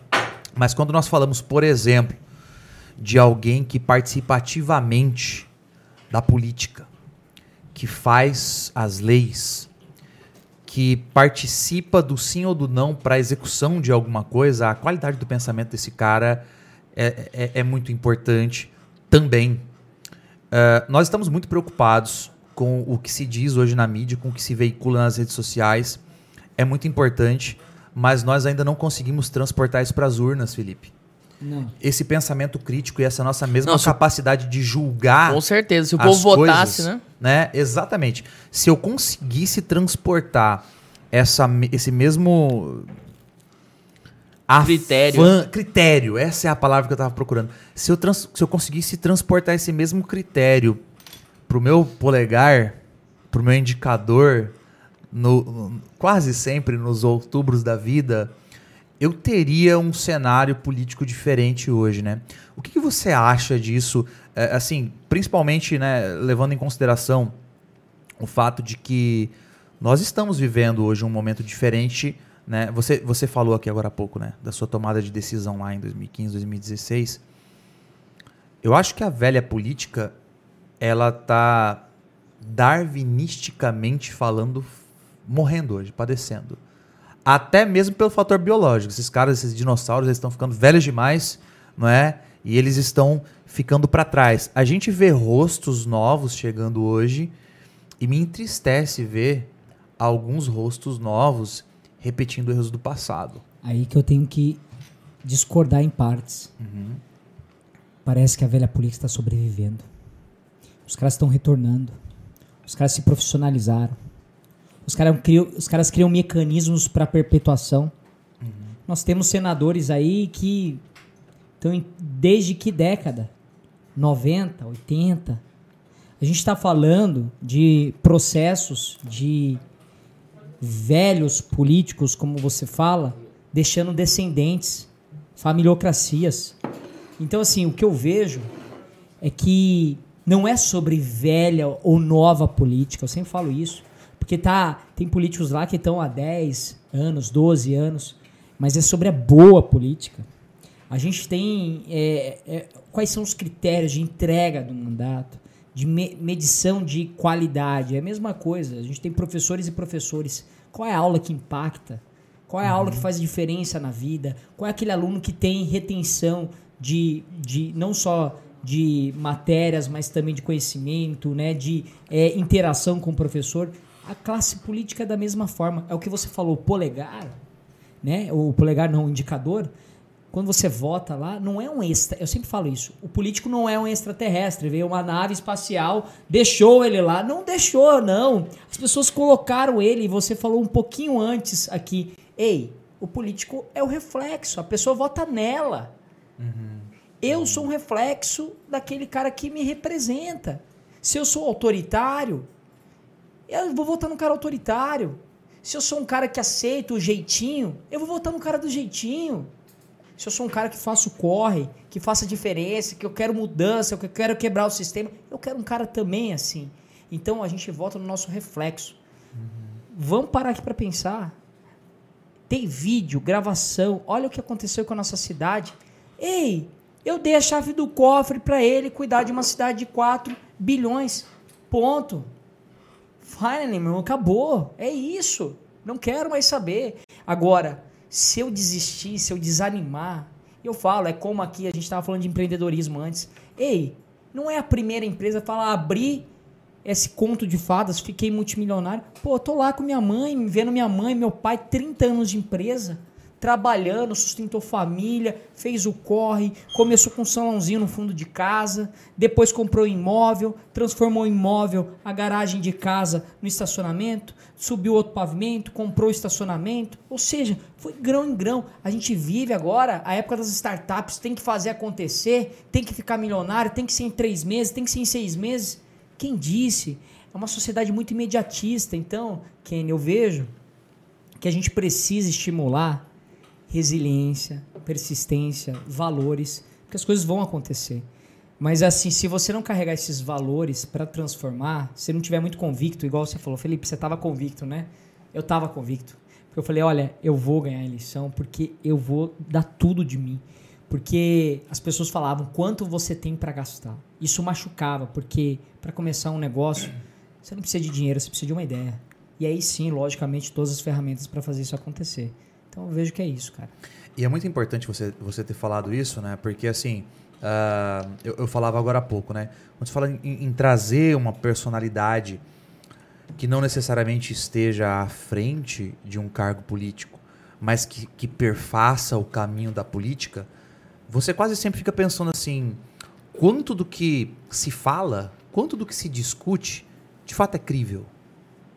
Quanto de credibilidade, de fato, eu posso dar e eu acho que a, a, a população, de uma forma geral, né, talvez eu esteja fazendo um comentário raso, mais uma hum. vez, por falar de uma forma geral, mas a gente percebe isso pelas pessoas que são eleitas. Né? Elas não estão interessadas em observar a, a, a pessoa que a representa, elas não estão interessadas em analisar proposta, né? Porque muitas das vezes nós elegemos pessoas uh, e quantos são, cara? Às vezes eu fico pensando em quantos são os brasileiros que decidem em quem votar aos 45 do segundo tempo. Mas é, tem uma pesquisa que saiu agora. 47% escolhem na última semana. Você tem que entender que o processo eleitoral é diferente dos quatro anos de mandato. O processo eleitoral, a pessoa cuida ali para embalar um produto. E são 45 dias de propaganda. Que uns vão ter mais acesso à TV, outros mais rádio, outros vão ter mais acesso à internet, outros vão dominar tecnologia, outros vão li dominar lideranças em bairros. A questão é, você falou, olha, a gente está tendo uma classe política que é, parece que não olha para o outro. E aí, uma palavra que eu escutei essa semana, egóicos, pessoas que só estão preocupados com o seu próprio ego, não conseguem ver o outro. Há muito tempo eu não escuto uma frase, olha Kenny, eu não sei, eu vou pesquisar e vou te trazer informação. Um grande, assim, um, um dos grandes é, sentimentos que eu sempre cultivei, um comportamento que eu sempre cultivei é sobre eu não sei, posso te responder amanhã, não sou bom em tudo, por isso que eu tenho esta pessoa aqui que cuida da parte jurídica, eu tenho essa pessoa que cuida da parte do apoio legislativo, eu tenho essa pessoa que é formada em engenharia, que pode trazer o melhor resultado. Então, é sobre montar equipe, saber que você não é bom sozinho. É como uma empresa. Pô, eu domino. E, e eu, eu, eu, falo isso para os jovens, para a galera que está começando. É, o que, que, você quer ser quando crescer? O que, que você quer fazer? Eu sempre falo, cara, faça aquilo que você é bom. É sobre aquela, aquela coisa, pô, se eu sou bom em inglês, por que eu tenho que ficar sofrendo porque eu não sou bom em matemática? Pô, vou focar em inglês. Pô, beleza, eu tenho que passar, tenho que ter o conhecimento mínimo, tenho que estudar, tem um vestibular aí que eu tenho que cumprir uma meta, tem X questões, mas a vida também é mais do que esse processo da educação, para o vestibular. É para a vida, é para os enfrentamentos, é para você, pô, tomou uma porrada, perdeu, você sabe perder, se levantar, acostumar com isso. Então eu vejo que eu sempre falo, olha, foca no que você é bom. Foca no que você gosta. Se você focar naquilo que você gosta, aí fica parecendo aquele papinho, né, que tá todo mundo agora é propósito, né? Então assim, é o propósito. Não é só sobre isso, é cara, meu coração move diferente quando eu faço isso. É incrível. Pô, quando eu vejo a matéria de vocês lá falando sobre o que é dar aula, você no curso online de inglês, cara, quando eu vi a primeira vez, eu falei: que curso é esse? Quem é esse cara? Todo tatuado, anéis de caveira, uhum. falando em inglês. Pô, esse cara é de Cuiabá. Pô, que conteúdo massa! Tô seguindo. Pô, preciso voltar a fazer inglês. Uhum. Ferrou! Esqueci tudo. Cara, é sobre isso. E aquele papo que a gente estava conversando um pouquinho antes, você falou, cara, eu quero dar acesso a essa educação, a aulas de inglês, para uma galera, para escalar isso, para dar essa oportunidade, uhum. fazer a galera sair. É o que eu falo, fazer a galera sair de sua aldeia. Então eu penso isso, sabe? Vocês têm um poder fundamental. Eu falo, não é só a política que transforma, não. É a geração que vocês estão levantando. É isso aí. Cara, eu, eu, eu, hein, hein, tem três cortes muito foda é... aqui. Ó, mas, três, ó, tem três cortes sensacionais. vocês falaram, aqui, vocês falaram, posso pegar a blusa aqui? Vocês falaram que ia estar tá frio aqui hoje? Fique à vontade, ah, cara. Fique à certeza. vontade, por favor. Eu tenho uma pergunta que é simples, assim, sabe? E assim, eu percebo que a política, que em, sua, em sua grande maioria. Botar a blusa aqui, né? É. Em homenagem a Kenny, né? E aí, vem ou não vem? Rapaz do céu, isso aqui é pra provocar turmas antes. Ah! Só tem palmeirense aqui? Ah, Ave Maria, só os secadores aqui. Só os secadores. Cara, assim, ó. A política, para quem tá de fora, né? Ela parece um, um, um vespeiro, sabe? E com algumas com alguns perigos. E quem entra ali, é, quem tá de fora, parece isso, sabe? Parece que se você entrar ali com o mínimo de romantismo e inocência, sem entender um pouco do jogo, você vai ser engolido. Essa é, essa é a impressão que passa. A pergunta é simples: que conselho você daria para alguém que quer entrar na política? Para alguém que para alguém que quer entrar com propósito, alguém que fala, não, eu quero, gostaria de fazer isso. Que conselho você daria, você já estando lá, você já teve no meio de um furacão, que foi a, a questão do, do, né, do, do processo da, da, prefeitura. Então, assim, que conselho você daria? Um conselho sincero, assim, que você daria para alguém que tem isso, que tem essa, esse, essa vontade? Ah, professor de filosofia. O cara tem que escutar os valores dele, consciência dele. É, eu acho que a primeira base de tudo é sua consciência fala com você todo dia. É, todo dia na política eu falo assim, o acesso às coisas boas e às coisas ruins é uma mesa farta. Você tem que falar não todo dia para muita coisa e sim para muita coisa. Eu fiquei profissional em inquérito. Eu virei um delegado, um promotor. Eu, eu, eu, eu aprendi a ler contratos e falando assim, isso aqui é denúncia. Acabou de ter uma denúncia essa semana, depois de 18 meses de denúncia, um médico tendo que devolver Eu vi, 338 mil reais. Então, assim, é muito massa quando você fala, olha, consegui fazer uma fiscalização que deu efeito. Então, assim, quando você fala assim, a primeira coisa, escuta a sua consciência, tenha seus valores rígidos, Que eles vão ser testados. vão ser testados. Outro ponto, esteja próximo da sua família, daqueles que te amam não pelo que você tem, mas pelo que você é. E as pessoas elas querem ser amadas muitas vezes por coisas que elas têm, que elas conquistaram.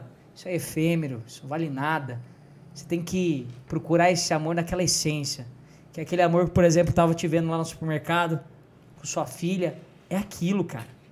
É aquilo. É uma relação de afeto, família. Então, assim, eu vejo que as pessoas não podem perder isso quando entram na política. Porque é um mundo que todo mundo vai começar a te achar lindo, bonita. Fala, olha, pá, como você está bem hoje. Nossa, como você é importante. Tem sempre uma pessoa para levar um cafezinho para você. Você nunca mais pega numa xícara. Você tem garçons. Você fala, como assim? né, dispositivos. E aí o cerimonial citando o seu nome, aqui está chegando o vereador fulano de tal. Por favor, venha ao seu dispositivo, agora cinco minutos de fala. Isso é passageiro. Você tem que se ater àquilo que vai fazer diferença na vida das pessoas. Não perde tempo. Não perde tempo para fazer diferença. Trocar o estar pelo ser. Exatamente, ser sempre em primeiro lugar. Caralho, Felipe, isso é muito, isso é muito da hora.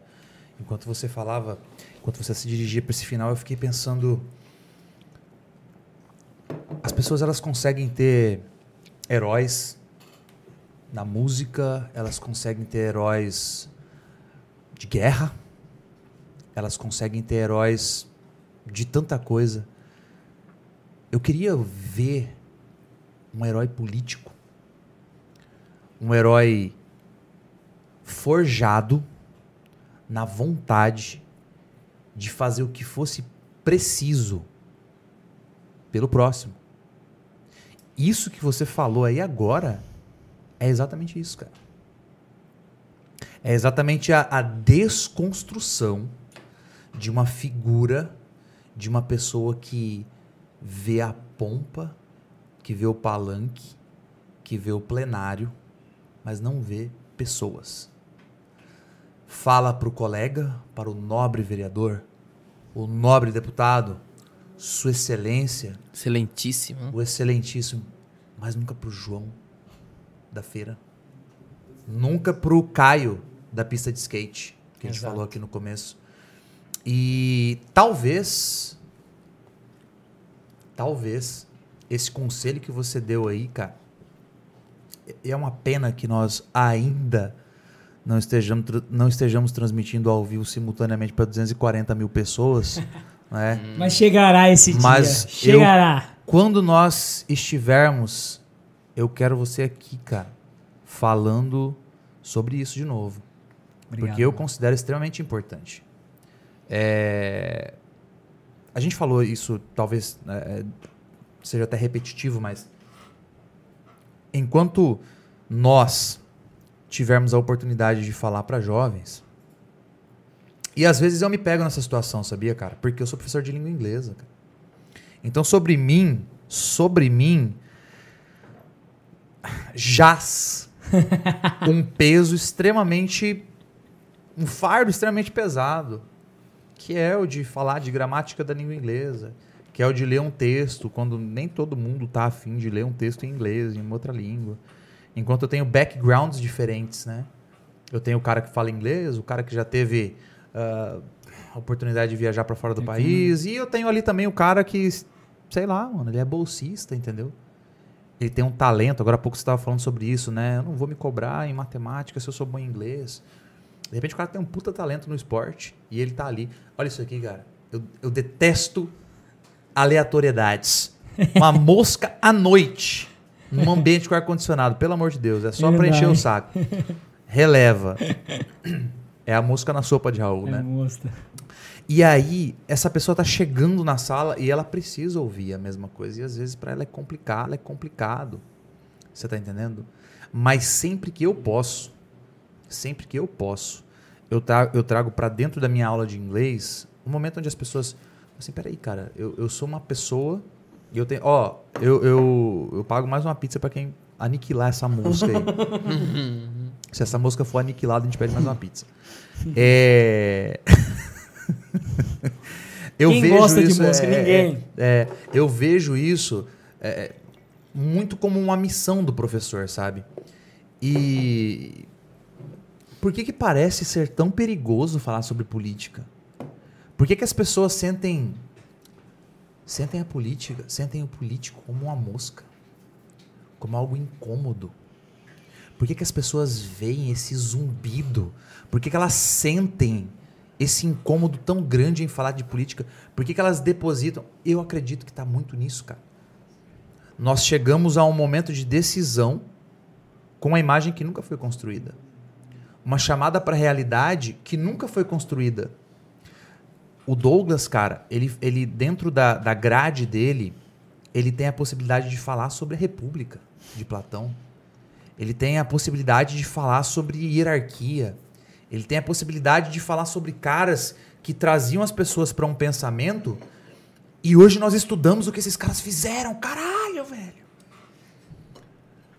Onde é que tá essa galera hoje, velho?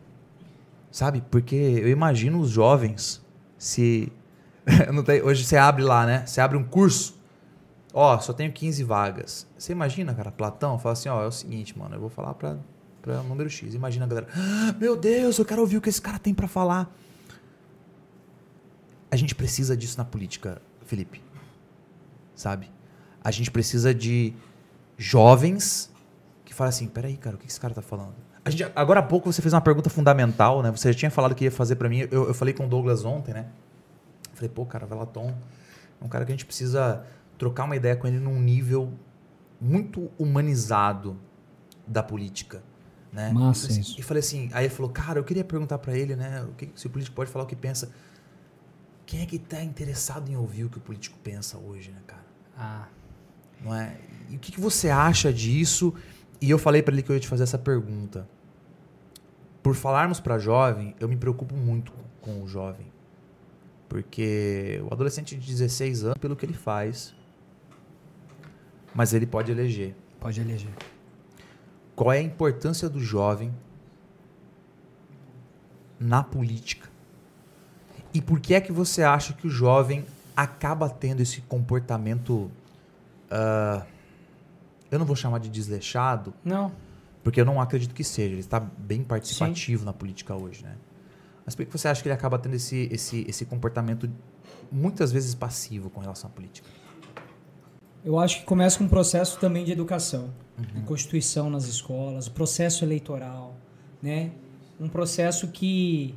Aqui a mosquinha... Saudade. Que saudade- vontade de ter uma Cada um essa raquetezinha. mosca, Cadê tá aquela- estúdio cadê- fechado. cadê- A gente tá no Da estúdio onde fechado veio essa noite. mosca, velho? Clipou, clipou, clipou. Eu sou a mosca que Não é verdade? Da onde essa? É, sua cara, falei. tá no estúdio. Enzo, eu acho que isso daí também faz parte das suas funções. Aqui, ó.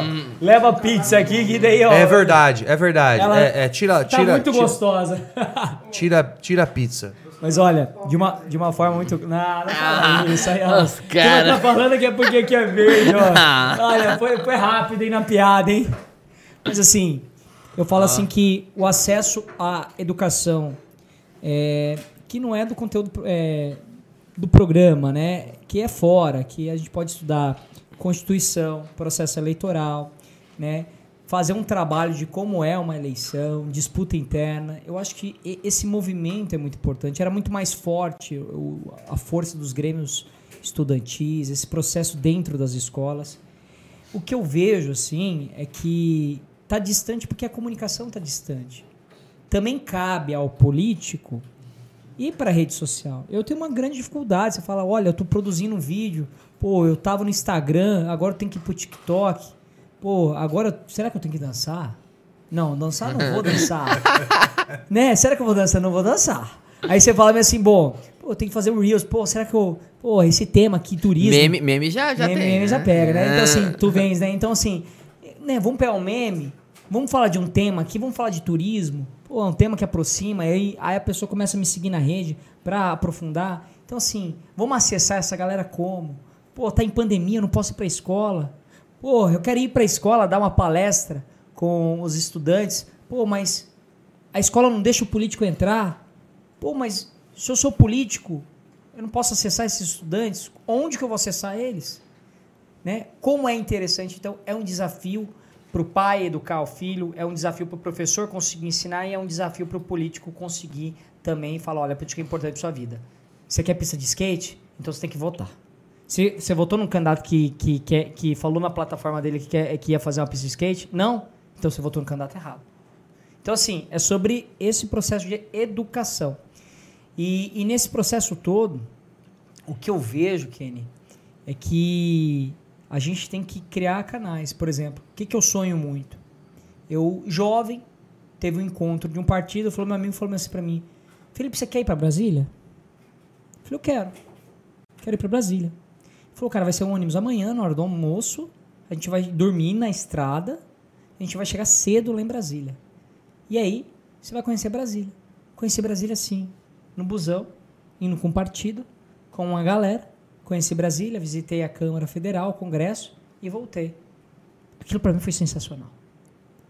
Não paguei nada, tive a oportunidade de ir de ônibus, ir com uma galera e conhecer onde acontece as leis do país, onde começam as tomadas de decisões, onde está a praça dos três poderes, onde todas estão no mesmo nível, porque judiciário, executivo e legislativo são poderes convergentes. Exato. Então assim, foi todo esse processo. Aí eu pergunto, por que nenhum deputado federal leva a galera para lá? Por que não tem um busão para levar os estudantes, os jovens aqui, de Cuiabá, do Mato Grosso? Por que não tem uma galera? Você falou, Velaton, fala um pouquinho do seu corre e tal. Pô, eu tô rodando 141 municípios numa Defender. Não tô indo de avião. Aí a galera falou assim, pô, você tá indo de, de carro? Sim, de carro. Porque daí eu consigo sentir a dor da pessoa consigo ver que não tem asfalto, consigo chegar numa não chega cidade. porque a ponte está quebrada. Uai, eu fui numa cidade, veja só, fui numa cidade de Uruena, que a entrada da cidade não tem asfalto, mas na entrada da cidade tem uma pista de avião. e os políticos chegam como? De avião nessa cidade. Por quê? Porque eles não vão de carro, né? Você tem que andar um BR 174 e passar por mais de 50 pontes de madeira. Então, para viver e representar, eu gosto de uma frase muito de Santo Agostinho: Você só ama aquilo que você conhece. Então, para eu amar as pessoas, para eu amar as cidades, eu tenho que conhecer. Eleição você ganha e perde, mas a jornada tem que ser legal. A jornada tem que fazer sentido. Então, viver as pessoas, viver as cidades, é, me transforma e também me dá combustível. Um podcast como o de vocês aqui, é, não só traz perguntas, questionamentos, como também traz combustível. Fala, olha, cara, eu quero ver isso na política. Aí te cutuca falando assim, tá aí, eu tô afim de fazer isso. Eu tô afim de realmente levar essa galera jovem para realmente conhecer Brasília, conhecer o processo eleitoral, conhecer as cidades. Eu acho que é sobre isso, sabe? Eu acho que todo mundo tem que sentir essa vocação dentro do coração. Quando, quando eu perguntei, né? Eu perguntei se o político pode falar o que pensa. Eu também estava perguntando em, em, um sentido prático, porque Sim. nem sempre a, a, população quer ouvir é, fatos ou. Eu vou dar um exemplo, né? Isso. Eu lembro que eu estava seguindo um, um político lá do Rio Grande do Sul, que eu cheguei a conhecer e tal. Não chega a ser a ideia de, ah, é um cara que eu admiro. Não, é um cara que eu estava seguindo. E ele foi, ele foi candidato, acho que era perfeito, de uma cidade lá do Rio Grande do Sul. Não faz diferença quem seja de Sim. partido, mas o que faz diferença é que eu percebi e ele fez uma live na época falando que ele ia tentar falar sempre uma, uma verdade meio crua. Ele ia tentar falar a verdade da parada, né? E aí teve uma entrevista com vários políticos. Essa é uma história que às vezes eu conto em sala de aula. Teve entrevista de pré-candidatos, de candidatos, né? E foi feita uma pergunta sobre a questão do aumento do salário dos professores. E ele perguntou: "Você vai fazer o aumento do salário dos professores, né? Vamos dizer que seria tipo o RGA, vai fazer?" Sim. E a primeira pessoa que foi foi para ele. E ele, de uma maneira muito corajosa, respondeu: Acho que não, porque eu acho que da maneira que está agora, eu vi as contas e eu acho, eu acho difícil em quatro anos a gente conseguir fazer o que os professores mereciam, tal, mas acho difícil. Acho que em quatro anos não, talvez. Ele respondeu algo assim. Quando foi pro segundo, ele falou assim: só não faz quem não quer. Você tá entendendo? Mas na verdade, mas na verdade, também não ia fazer. Você tá entendendo? Tô então, eu entendendo. então, assim, tem essa questão. retórica, né? Mas, tem- mas tem a questão de. Parece que assim. a- as pessoas, elas nem sempre elas querem votar em alguém que. Sabe? Elas querem votar em alguém que fale o que elas querem ouvir. E, e- e por isso que eu falo, parece que às vezes. Se um político fala, eu tô perguntando pra você de uma maneira sincera, se um político fala o que pensa sempre, né? Nesse sentido, de falar assim, olha, eu vou ser sincero, acho difícil, entendeu? Aqui esse. Isso parece. Bom, perdeu. né? Olha- Esse político ficou com 2%. Pra você, O resultado final pra dele. você ter uma ideia, nem todo mundo quer ficar livre. A liberdade, para você ser livre, ela tem um preço. Você tem que carregar a sua liberdade. Tem gente que quer um pai ainda, tem gente que quer uma mãe, tem gente que quer ser carregado ainda. E aí, às vezes, tem gente que, como o Kenny falou, tá procurando um herói. Cara, procura no esporte. Procura em outro lugar. Na política, procura um cara para trabalhar para você. Procura um cara Importante. para de fato, não no contexto de herói, mas para um contexto do seguinte: de fato, é um cara que tem coragem, que tem os adjetivos de um herói. Agora, ele não pode ser herói. Ele é um trabalhador, servidor e você paga o salário dele muito bem pago com seu com os seus tributos, então que ele faça diferença na sua vida e preste conta para você. Agora, qual que é o grande problema que eu vejo? É isso. Tem gente que conta um discurso paternal. Eu vou te dar tudo. Às vezes um jovem quer um pai que fala ali durante um processo falando assim, filho, eu quero isso, toma, isso, isso. Mas eu não te ensinei nada. Durante um período da sua vida eu te ajudei. Depois, você não consegue andar sozinho. Sabe por quê? Você não aprendeu a jornada de andar sozinho. E eu acho que é sobre isso. A sociedade, por exemplo, muitas vezes iam votar planos de cargos e carreiras. E aí eram aumentos e aí não tinham os lastros de quanto ia custar isso, né? Eu falava, pessoal, isso vai custar muito dinheiro. Olha, tô tentando pegar a mosca aqui. Isso vai custar muito dinheiro. Me Ela vai conviver tô- com a gente Eu tô me aqui. lembrando do Daniel San, cara, com Hã? aqueles dois pauzinhos. Hã? E eu tô pensando aqui, meu Você tá Deus. pensando, eu vi que você tá aqui, ó. Eu tô olhando ela aqui, eu tô falando assim, uma hora ela vai dar uma entradinha aqui. Aqui eu vou tampar eu ela. vou- é, aí eu quero ver o que ela vai fazer. Eu Olha, pessoal, ao perto. vivo é assim. É, o rolê. Ah, Mas isso. olha, o que eu falo é que você falou exatamente sobre isso, sabe, Douglas? Eu vejo assim que a gente não tem que cultivar heróis na política, a gente tem que é, cultivar adjetivos de herói, coragem, resiliência, desti- é, pessoas destemidas. Mas eu vejo assim que a gente não pode procurar é, personificar é, essas Não, pessoas. com certeza. com certeza. Porque eu vejo, e eu Com vejo certeza. assim, ia votar, eu tava falando dos planos de cargos e carreiras. As pessoas falavam assim: olha, tem que aumentar o salário. Eu falei: se aumentar o salário de todo mundo, a gente vai estourar o teto de gasto. Tinha, por exemplo, votação do passe livre. Tem que ter, já está consolidado o passe livre para estudante. Aí não, agora tem que ter passe livre para hemofílico. Agora tem que ter passe livre para idoso. Agora tem que ter passe livre para autistas. Agora tem que ter passe livre para pacientes de câncer. Eu falei, pessoal, se a gente aumentar a base do transporte coletivo gratuito, o que, que vai acontecer? Na verdade, daí todo mundo que vai andar de ônibus vai pagar pelo transporte de Sim. todo de todo mundo que já tem gratuidade. Pegou? Não. Quase. Ué. Então vejo assim que esse é o desafio. Tem, tem- a questão também de que um cargo. O que, que eu percebo? Eu percebo que as pessoas são muito, muito preocupadas com o executivo, né? Então elas, elas pensam até mais, assim, ah, quem que eu vou votar para presidente, é, quem que eu vou votar para prefeito, quem que eu vou votar... As pessoas gastam tempo, brigam com a família por causa disso. E a- o legislativo, ele... Eu sei que os três poderes, né, Monte- Montesquieu, mas o legislativo para mim parece ser muito mais fundamental. Porque ele cria as leis, ele... E acima de tudo, um vereador, né? Um vereador, um bom vereador faz estrago, no bom sentido. Um deputado federal, um deputado É uma mosquinha estadual. dessa daí, é ó. uma mosquinha, velho. É isso Ele no bom faz sentido, um no sentido de- estrago, de, né? incomodar. Ele faz um De estrago. incomodar. E, e eu eu falo porque se tem um voto, você que tá assistindo a gente, beleza, você lembra quem votou pra prefeito, né? E quem você votou pra deputado? Tem não faz a mínima, mínima, ideia. Ah, sei lá, meu pai falou um cara lá, entendeu? Ah, minha, sei lá, entende? Então, as pessoas também não têm muita noção, elas não têm muita, não é muito claro, não tem muito, muito, muito claro a importância de um deputado e um vereador.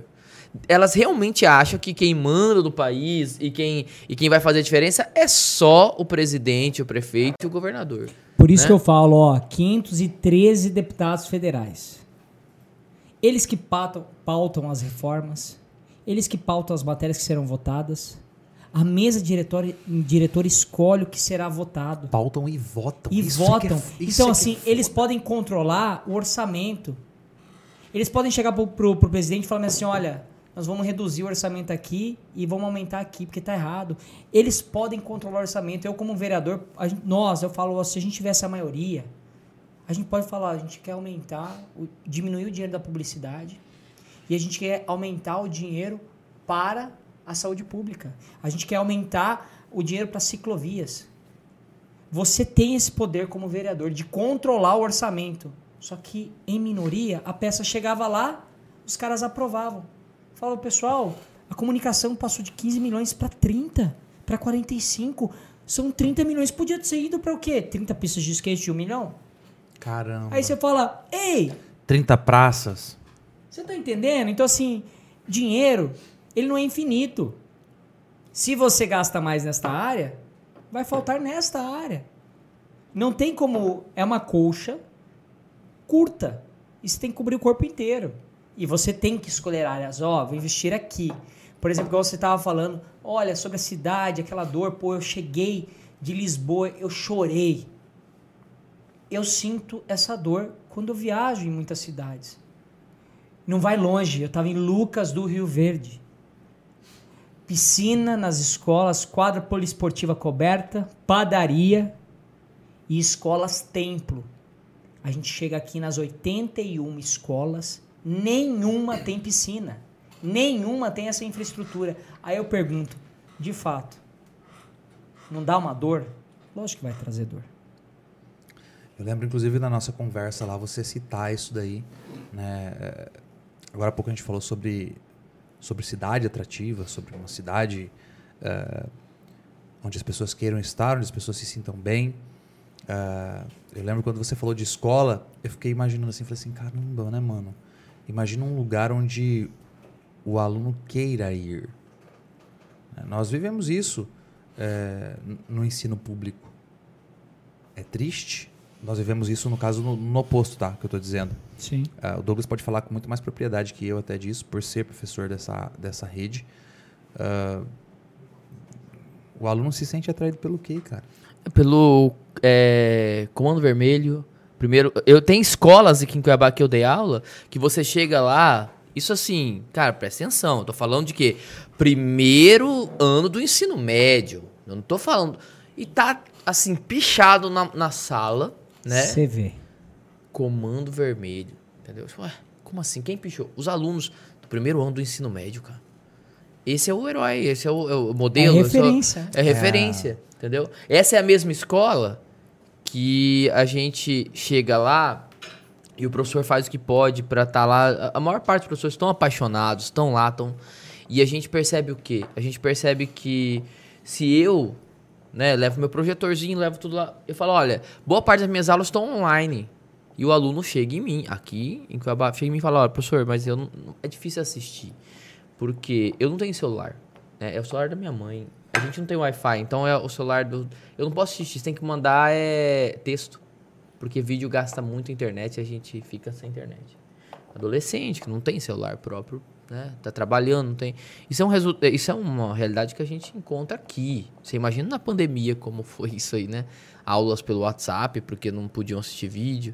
Então, assim, isso é uma coisa que, gente, que eu vivencio quando eu estou na sala de aula na escola pública, que eu vivenciei quando eu estudei em escola pública, eu só estudei em escola pública, e que mostram esse, esse abismo né, que há ainda no Brasil entre um acesso a uma educação que dê a possibilidade do jovem desenvolver as suas potencialidades, porque é isso que está em jogo.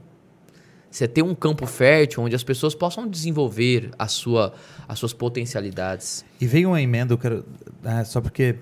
Senão, senão eu vou deixar isso passar. Veio uma emenda de um bilhão de reais aqui para o governo do estado do Mato Grosso, recentemente, para a educação. Não foi? Me corrija se eu estiver errado.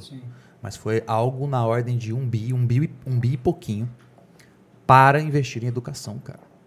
Para poder, né, no- no- na, na pandemia, durante a pandemia, ofertar.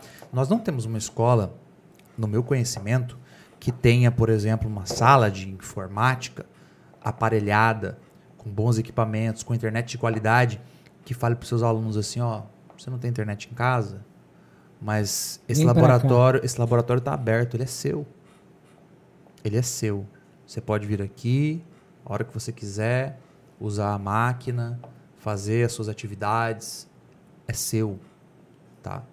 Não existe isso, cara. Eu desconheço, tá? Posso estar falando aqui, mais uma vez, fazer um comentário superficial.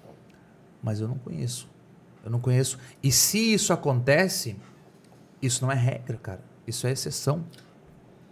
O que você está falando, eu estava conversando esses dias com o vice-governador Piveta, que foi prefeito de Lucas, ele estava falando como a criança vai amar a escola se ela quer que taca pedra às vezes na escola porque é um ambiente inóspito, distanciado, Às diz- vezes hostil.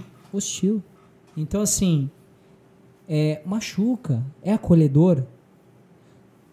Você falou, teve a vida inteira estudando em escola pública. Eu tive a oportunidade de estudar no colégio salesiano que tinha uma quadra. Uma quadra. E aí eu tive a oportunidade de passar o dia inteiro na escola. Passar o dia inteiro na escola em que sentido? À tarde, tinha atividade, manhã, aula. Então eu fico perguntando como a gente pode transformar a escola um ambiente que a galera quer ficar. Pô, é só as- a, a, a sala de computadores. Pô, será que não tem que ter internet, Wi-Fi? Não tem que ter Posso só fazer a correção aqui, tá? Ah, Dois. 1,98 bi, tá? bi. Para saúde e educação, tá? Ah, na verdade, não necessariamente nessa ordem, porque a educação vem em primeiro lugar aqui, tá? É muito dinheiro, cara. Como é que eu não, como é que eu não sou capaz, Felipe? Como é que eu não consigo ter o meu jovem amando estar na escola com 1 bilhão e 900 milhões de reais? Eu acho que a discussão começa em também ter uma discussão séria sobre o processo de ensino e essa é uma das pautas federais sobre essa pirâmide de investimento. né? Quanto vai para o ensino superior e quanto vai para ensino básico e fundamental. É, se você for analisar o PIB do Brasil, 6% vai para a educação. Outros países, a média é 5%, 4%. O Brasil tem um bom investimento na, na educação, são 6%. Aí eu pergunto, mas como está essa pirâmide? Vai muito para o ensino superior. E aí há um argumento que tem que ter pesquisa, que a, a universidade é importante. Aí você vê quem acessa essa universidade. Alunos de escola particular que fizeram cursinho, que tiveram mais condição financeira. O sistema é meritocrata? É meritocracia? Então, assim, é uma discussão que a gente tem que aprofundar. Qual o modelo de escola, de tempo? né? A gente pode fazer reforma pelo professor e pelo, e como se diz, e pelo tijolo, pela estrutura da escola. É uma coisa que anda conjugada. Eu acho que é uma, uma, uma discussão que também tem que sair do ponto de vista das vaidades, né? criar grupos para ter uma discussão séria. E é isso que me machuca. Por exemplo, eu estava vendo é, sobre um processo de criminalização de acidentes de trânsito né? de ciclistas. Para que sejam. eu, eu vi o seu post lá. para que seja Como- criminalizado. Como é o nome do grupo lá que você... É, é o grupo pedal, é, é um, um- é um pedal, não vou lembrar. Pedal livre, eu é. acho que é pedal livre. Então é um pedal, assim. é, é número 36, alguma coisa. E assim, Muito legal. o que, que, que eu vejo, sabe? O projeto tá 12 anos, 12 anos na Câmara e não foi votado ainda. Pô, três legislaturas. Você tá ali para votar algo e você não consegue essa celeridade, quanto custa a ineficácia? Então eu falo assim que a gente tem que ter pressa. E vira e mexe, né, Felipe? É, a gente ouve e- falar de coisas. Exato. Então, assim, é. Você tem que fazer, como se diz, você tem que ter aquela tensão política, tem assembleia, tem outros poderes, judiciário, tem um orçamento para dividir, né? E você tem toda uma gestão, tem várias secretarias, Mas uma coisa não mente: resultado, eficiência, entrega. Me diz por que as cidades do interior conseguem entregar mais do que a capital. Me diga por que Gramado consegue entregar mais. Quantas vezes já passou pela sua cabeça de falar assim, ah, não, velho, não adianta. Porque eu acho- não, deixa, deixa, para, essa é para, não pergunta vou mais fazer isso mais. Chega, Everyday, é de todos os novo, dias? entendeu? De novo a mesma coisa. os dias? Porque eu, eu você me é professor na coloco sala de aula, você também não se coloca assim? Meu Pô, Deus. Todo dia, é todo dia. Meu Deus. Cara, todo dia você fala, eu tenho que acreditar nisso, porque se eu parar de acreditar, quantos vão parar de acreditar atrás de mim? É Eu já, entrei, eu já entrei em turmas onde eu era o único que acreditava.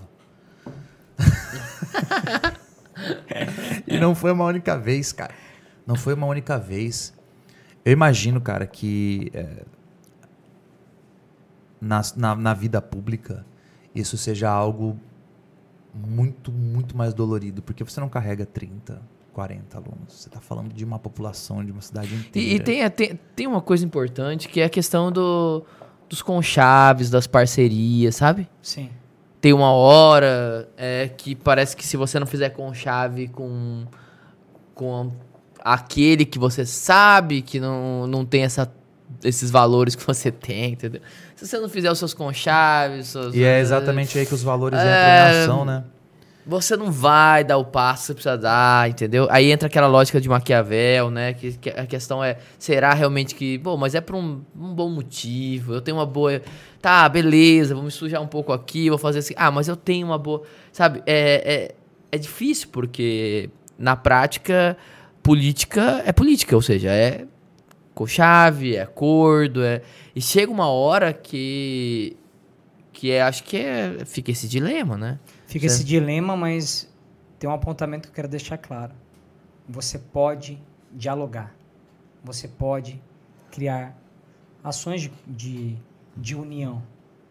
Mas você não pode negociar seus valores.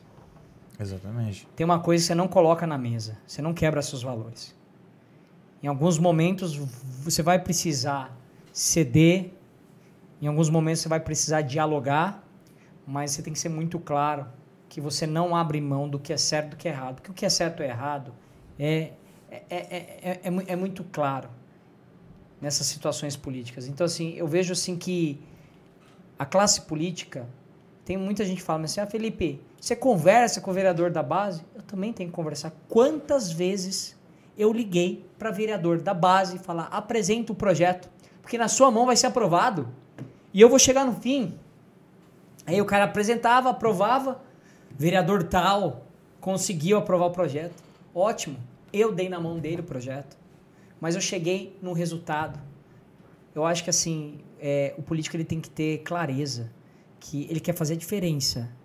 Agora, se ele quiser nome, estátua, esse proce- processo egóico, egoísta, Nome de rua. nome de rua, quer, quer se revestir dessa vaidade, irmão, vai para outro lugar, vai, vai, como se diz, vai dançar. É, mas não estão ouvindo Vai- muito seu conselho, Enfim. porque tá cheio de. Não. de- de- né? Não, eu, eu ve- eu vejo assim, é muito Porque tá claro, de porque gente, assim, né? eu, eu, eu falo, é, eu escutei de um, um político antigo falando assim, ô Velaton, você vai ser muito feliz na política estando ou não. Eu falei, por que você tá falando isso pra mim? Ele falou, cara, porque é massa a jornada com você, cara. Você tem felicidade, alegria fora da política. Porque você consegue continuar fazendo política sem mandato. E meu aniversário, eu fiz uma arrecadação, a gente está fazendo um mutirão para construir uma casa de uma mulher. Estão fazendo ela de placa de isopor, está custando 20 mil reais. E a gente está construindo uma casa com 20 mil reais. Uma pessoa está morando em uma casa de madeira, tomando banho de caixinha de margarina. Aí você fala, porra, no dia de hoje tem uma idosa que toma banho de pote de margarina? Sim. Tem. E tem que acontecer, e tem que ver essa realidade. Então acho que assim, essa geração também tem que sair também desses muros dos condomínios, muros das suas bolhas e sair mesmo para ver a cidade, para fazer acontecer. Eu eu eu falo assim, eu, eu tento as pessoas estão dividindo o mundo, o mundo, o mundo em, em dois polos, uma dicotomia. Quem disse que eu tenho que ser uma coisa ou outra? Quem está falando isso? Isso interessa a quem? Porque eu tenho que apoiar um ou apoiar outro? Porque eu não posso ver todas as opções antes de escolher. Parece que tem que ser alguma coisa, é aquela coisa forçada. E, e eu acho muito importante criar consciência, porque é, eu estou fazendo isso. Eu tinha uma iniciativa na minha casa, durante o mandato, que eu abria a minha casa, chamava Política na Mesa, eu chamava um chefe de cozinha, amigo, falava, cara, compra os ingredientes, você vai lá cozinhar. Hugo Rodas, é, do seu Major cozinhou lá, o Irapuã da Caça Cuiabana, enfim, o da Caça. Então, assim, muitas pessoas, a Raposa Vegana também, Legal. a Vanessa. Então, a galera foi e a gente debatia um tema. Então, assim, era super legal, a galera tava na minha casa, comendo, e assim, galera diferente, e eu dando oportunidade do quê? Da galera acessar alguém que às vezes estava distante. E hoje eu estava no palácio, é, hoje, é, do governo, Eu vi, eu vi o seu e post. assim, é difícil de entrar. Muitas vezes você tem que bater na recepcionista, a recepcionista te avisar, passar por um guarda, passar por uma portaria. Aí você fala: Meu Deus, se pra mim que fui político há muros para ultrapassar e chegar a acessar, como deve ser para quem nunca foi? A gente tem que quebrar esses muros, cara. Horizontalizar. Assim, a gente, a gente tá conversando de coisas muito amplas. Mas eu, eu. Questão, uma questão mais concreta, bem rápida, assim, né? O que, que você faria diferente? Aonde você acha que talvez você errou, você acha que não? O que você faria diferente na, na, no que foi a, a campanha, a briga para prefeito? Porque você chegou, não conseguiu lá, né? O que, aonde você acha que foi o erro seu, do Abílio? Ou você acha que não é essa questão? O que você faria diferente? Eu, eu, fui, eu fui candidato a vice. Então, o vice não. Mas foi um vice muito. Eram dois prefeitos. né? É, né? O, o slogan era dois prefeitos. Eu digo que era, eram dois prefeitos e, e a gente trouxe essa densidade. A chapa que eu formei fez três vereadores, fez a chapa de mulheres mais votadas. Teve muitas mulheres que me apoiaram na outra eleição. Eu falei, você não vai mais apoiar ninguém. Você vai representar. Tinha a mãe que tinha um filho autista que representou os autistas. A mãe que tinha um filho com microcefalia que representou a microcefalia. Tinha que cuidava de cachorros e tinha um, era protetora e representou a causa animal. Então, ninguém mais deu procuração. Eu falei, leve a sua procuração. A Fátima, que era catadora de lixo, que trabalha com resíduos sólidos, não é lixo, e que sustenta mais de 30 famílias coletando resíduos sólidos, foi lá e não deu procuração para ninguém, se representou. Aí você me pergunta, o que, que você teria feito diferente? A gente fez tudo que era possível dentro daquele momento. Todas as ferramentas que a gente tinha em mãos, a gente baseado naquelas pesquisas, baseado naquele momento, naquele recorte, a gente foi para a eleição. Perdemos? Acredito que foram três, três pontos que eu sempre, todo mundo que me pergunta, eu falo isso. Uma indústria do fake news muito forte deles, que colocaram muito fake news, é uma indústria criminosa, que propaga mentira, que não mostra CPF, não mostra rosto, chip é, bomba, que hoje existe, amanhã não existe, que está respondendo inquérito do fake news, ao inquérito na Delegacia de Crimes Virtuais sobre isso, e isso é crime compartilhar notícias é, inverídicas. Então foi uma indústria do fake news muito forte. Foi muito recurso financeiro e também foram erros do candidato. Entendeu? Que acredito sim que em alguns momentos né, pode ter se excedido. E houve fala, falas que, como você falou, foi muito. é, falou coisas que separou as pessoas. E você tem que falar para um todo. E aí, ah, é, você segue a estratégia, como você faria diferente? Eu digo assim que eu não olho para trás, o, o, como se diz, lanterna de popa só ilumina para trás. Então, iluminou essa jornada, eu passei por ela, eu olho para frente. Né? Inclusive, queria até deixar um presente para vocês aqui. Ô, louco. Pô, aí sim, né? Nossa. Por isso que eu cheguei aqui, ó. Bom, eu vou já abrir aqui, deixar aqui para você e para você. Abram aí, mostram. Aí sim, ó. E era sobre isso, sabe, cara? É sobre vida, né? Que é, é um processo que a gente começou essa di, esse diálogo, né? É, sobre Cuiabá, né? Que eu acredito que a gente tem que olhar para frente. E olhar para frente, na minha visão, é olhar a próxima eleição, olhar 2024, a próxima eleição para a prefeitura, qual a cidade que nós queremos.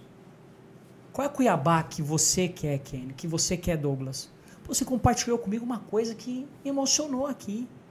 Ei, A escola não, tá, não, tem, não tem infraestrutura para receber esse aluno na parte da tarde, não tem internet. Pô, o cara não consegue assistir aula em casa, ele não tem dados. Eu quero uma cidade viva, cara, com vida. Eu quero uma Cuiabá que alguém possa acessar o celular sem usar seu pacote de dados. Porque o cara mal está conseguindo pagar luz, gás em casa. Então, assim, eu vejo, cara, que a gente precisa de uma cidade viva. E eu acredito muito em Cuiabá, porque é o que, é o que você falou. Olha, com todos os defeitos dela. Sabe aquela pessoa que tem um monte de defeitos e fala, mas eu amo. É igual família, entendeu? Família tem defeito, tem a briga, mas você ama. Cuiabá, é, para mim, é o mesmo sentimento. Eu amo. Pode ter os defeitos dela. Né? Quem está fazendo a gestão dela, eu abomino. Mas eu chego aqui, toda vez que eu viajo, eu volto falo, essa é a minha cidade. Né? Esse é o calor, não é 40 graus de calor é, só de sol, é de, de cidade, de calor humano. Então, assim, eu sou apaixonado por Cuiabá e eu acredito que a gente tem uma missão, que é essa geração jovem que está se despertando aí, falando assim, e aí? Vai ficar mudando de cidade ou vai construir as oportunidades aqui? Aqui está sua família, aqui está sua rede de amigos, dá para fazer diferente aqui? Vamos pensar junto, vamos fazer junto? Ou você, que eu também, aí você pergunta, Felipe, é, eu teria feito mais ações ativistas, porque eu acho que no final do mandato, o que fica é aquilo que você faz. A gente ajudou a prender muita gente, a gente ajudou a bloquear muitas contas, mas isso deveria ser o papel mais dos órgãos de controle é, eu acho que a gente tem que motivar a sociedade a fazer junto com a gente, né? construir parede junto com a gente, porque derrubar muro é fácil. Você vai lá com uma marreta e pau, derruba o muro. É fácil jogar pedra. Agora, vai sentar tijolo, vai preparar argamassa, vai bater cimento e depois vai botar tijolo por tijolo. Acho que tem que construir. É isso. Caramba, eu acho que é bem isso. A gente costuma fazer algumas perguntas e. Obrigado pela camisa. É, eu acho que ele acabou de queimar uma das perguntas. Porque a resposta está aqui. Né? É, a gente sempre pergunta o que é a vida, né? A gente pergunta o que é a vida. É, é porque a, a, a, a gente sempre, né? Segundo convidado. Hum. Mas é, a gente gosta de trazer esse tipo de reflexão. Mas antes de, de ler isso daqui, é, eu gostaria de, de retomar, né? Eu acho que toda caminhada, toda empreitada, entre o nosso período de nascimento e o período em que nós deixamos a existência, né? Esse breve período, inclusive, que nós passamos aqui, nos traz grandes aprendizados. É, eu, eu confesso para você que eu vi muito esperançoso o nascimento da, da, da chapa, do surgimento da chapa. É, e, e eu ainda acredito, cara, no novo. Eu ainda acredito. Eu ainda confio. E eu acredito que a nossa capacidade apurada de enxergar no novo, de enxergar uh, no desconhecido uma possibilidade, ela é. Eu não consigo pensar em outro adjetivo senão necessária nesse momento que a gente está vivendo agora. Né? E eu acho que isso aqui, ó, é, sintetiza muito o desejo. Nós aqui do, do Explodidamente, cuiabanos, temos um podcast aqui nessa, nessa cidade a gente ama essa cidade, cara. Eu acredito que essa cidade aqui. E eu acredito que esse podcast pode ser uma, um canal de tornar isso, essa cidade ainda mais conhecida, ganhar visibilidade. Pô, de onde, que esses, de onde são esses caras aí? São de Cuiabá. Cuiabá? É, Esses pô. dois cabeludos, hein? Cuiabá, Cuiabá. Eu conversei com, com você aquela vez e falei assim, cara, incrível, né? Como Mato Grosso com esse potencial que tem, ecológico, turismo, agronegócio. Como é que a gente pode, né, não, não, não tomar dimensão do tamanho da força que a gente tem, né? Vamos lá. Vida. Período entre o nascer e o morrer é o tempo de existência das coisas. É a palavra que usamos para nomear aquilo que é mais valioso ao nosso coração. É a medida que usamos de comparação e o bem precioso que entregaríamos por amor a outra vida. É o que Cuiabá precisa nesse momento. Tá lá. Muito bonito. Eu, eu quero aproveitar, né, esse convite aqui, esse vem comigo. Você tá, você tá indo para uma nova empreitada aí, né, né, Felipe? Exato. E aí, cara, como é que você tá, tá encarando isso daí? O que, que você tá sentindo? O que, que te levou a, a partir para esse, novo, pra esse novo momento, essa nova etapa? A esperança, né? Eu acho que essa palavra define, né? Não parar de acreditar. É o lema, vamos para cima. É, de fato, a gente vive um luto quando a gente perde uma eleição, porque também morrem não só é, é, os nossos sonhos naquele curto período, como também outras os sonhos de outras pessoas que estavam sonhando conosco. E a gente tem que encarar isso como um tempo de aprendizado.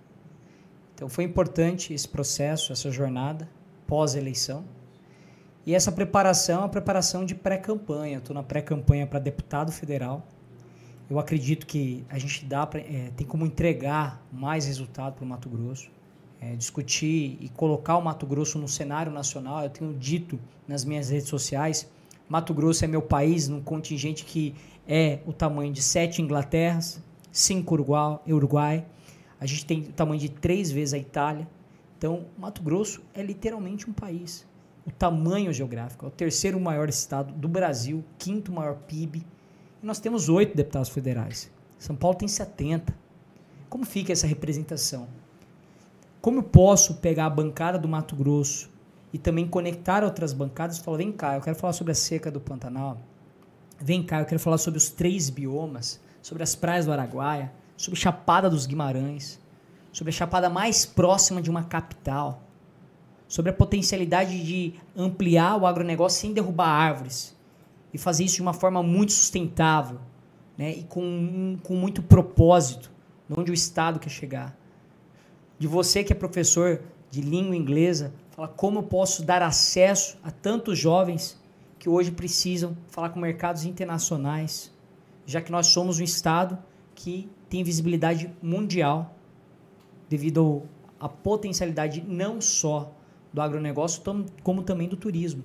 Por exemplo, não dá para mim chegar ir para Tanzânia, na África, e no Serengeti, falar, cara, tem o mundo inteiro vindo aqui avistar animal porque o mundo inteiro e brasileiros não conseguem avistar onça pintada aqui no Porto Jofre. Por quê? Então eu acredito muito nisso, que eu acho que dá para a gente subir a régua da representação do Mato Grosso. Então eu estou nessa jornada de pré-campanha. É uma jornada que eu tenho visitado 141 municípios, visitado cidade por cidade, porque eu acredito que a vida acontece nas cidades. Não é em Brasília apenas, não é no estádio Mato Grosso, é em Tangará da Serra, é Cuiabá, é Rondonópolis, é Cáceres, é em todas as cidades do estado de Mato Grosso. Então, assim, para mim está sendo uma jornada. A eleição, você disputa, pode ganhar ou perder, mas a jornada tem que ser incrível. Você tem que viver aquilo com muita paixão. Então, eu acredito que Mato Grosso é muito diferente, por isso que é tão importante visitar todas as regiões. O que você encontra na região oeste, né, na região de Cáceres, por exemplo, né, perto do rio Paraguai, Guaporé, é diferente do que você encontra em Barra do Garças, na região leste, na, é, na Serra do Roncador. Ou é diferente na região, por exemplo, do extremo Araguaia, Vila Rica, Xingu. Da 163, que é uma região que você vai passando por cidades muito ricas, mas que falta uma duplicação, que morre gente na estrada todos os dias, de uma duplicação que não saiu do papel e já foi investido, ou se já foi arrecadado e não foi entregue mais de um bilhão, é a mesma coisa você pedir uma água para mim, eu tomar metade e te dar metade. Ou seja, você está recebendo metade do que você está pagando. Isso é um crime. Então, assim, a gente precisa subir o nível de representação. E eu acredito muito. Galera não acompanha Big Brother. Galera não quer transparência. Galera não quer ver o reality. Eu acho que a gente tem a capacidade de pegar a Câmara Federal e falar, galera, agora tem alguém que usa as redes sociais, acompanha aqui comigo. Eu vou mostrar isso aqui de dentro. Vou mostrar desde a latrina aqui até o que acontece nos bastidores. Você vai vir comigo aqui saber o que está sendo votado, porque isso aqui não anda. A gente vai trazer a galera. É isso que eu quero. Eu quero trazer a galera para Brasília e falar: ó, vamos fazer isso acontecer. Então, por isso que eu estou nessa pré-candidatura federal, porque eu acredito que a gente tem como colocar não só Cuiabá, mas Mato Grosso no, no nível nacional que hoje nosso estado é, não tem representatividade. Legal. Quando, quando a gente chega já nessa parte final, a gente já está em casa, a gente entra nas perguntas explodidamente, né? Explodidamente. Cara, assim, a gente tem um, um, um baralho que já tá sendo. Vai, vai chegar. Vai chegar. Vai chegar. Que é um baralho mesmo só de perguntas pra explodir a mente, né? E aí, como a gente ainda não tem o baralho, aí eu tava olhando as perguntas do baralho, porque ele ainda não chegou ainda, né? Vai, vai chegar aí. Uhum. E eu estava vendo aqui algumas perguntas que a gente poderia fazer.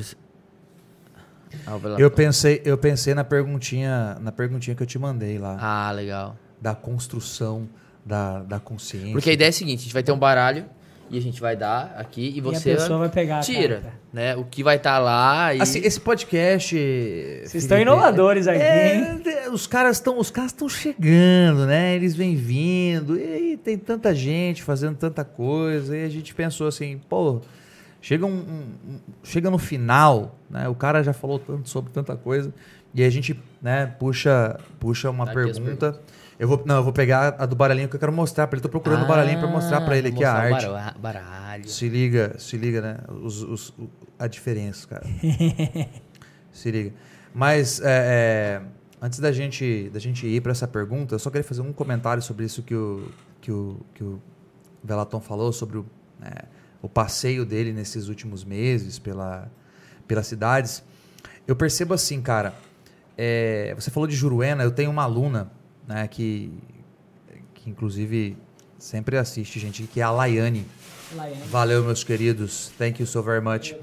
Laiane Reis. E ela é de Juruena, cara. E ela vira e mexe e fala assim pra mim: a gente tá aqui no fim do mundo. A gente tá aqui no fim do mundo.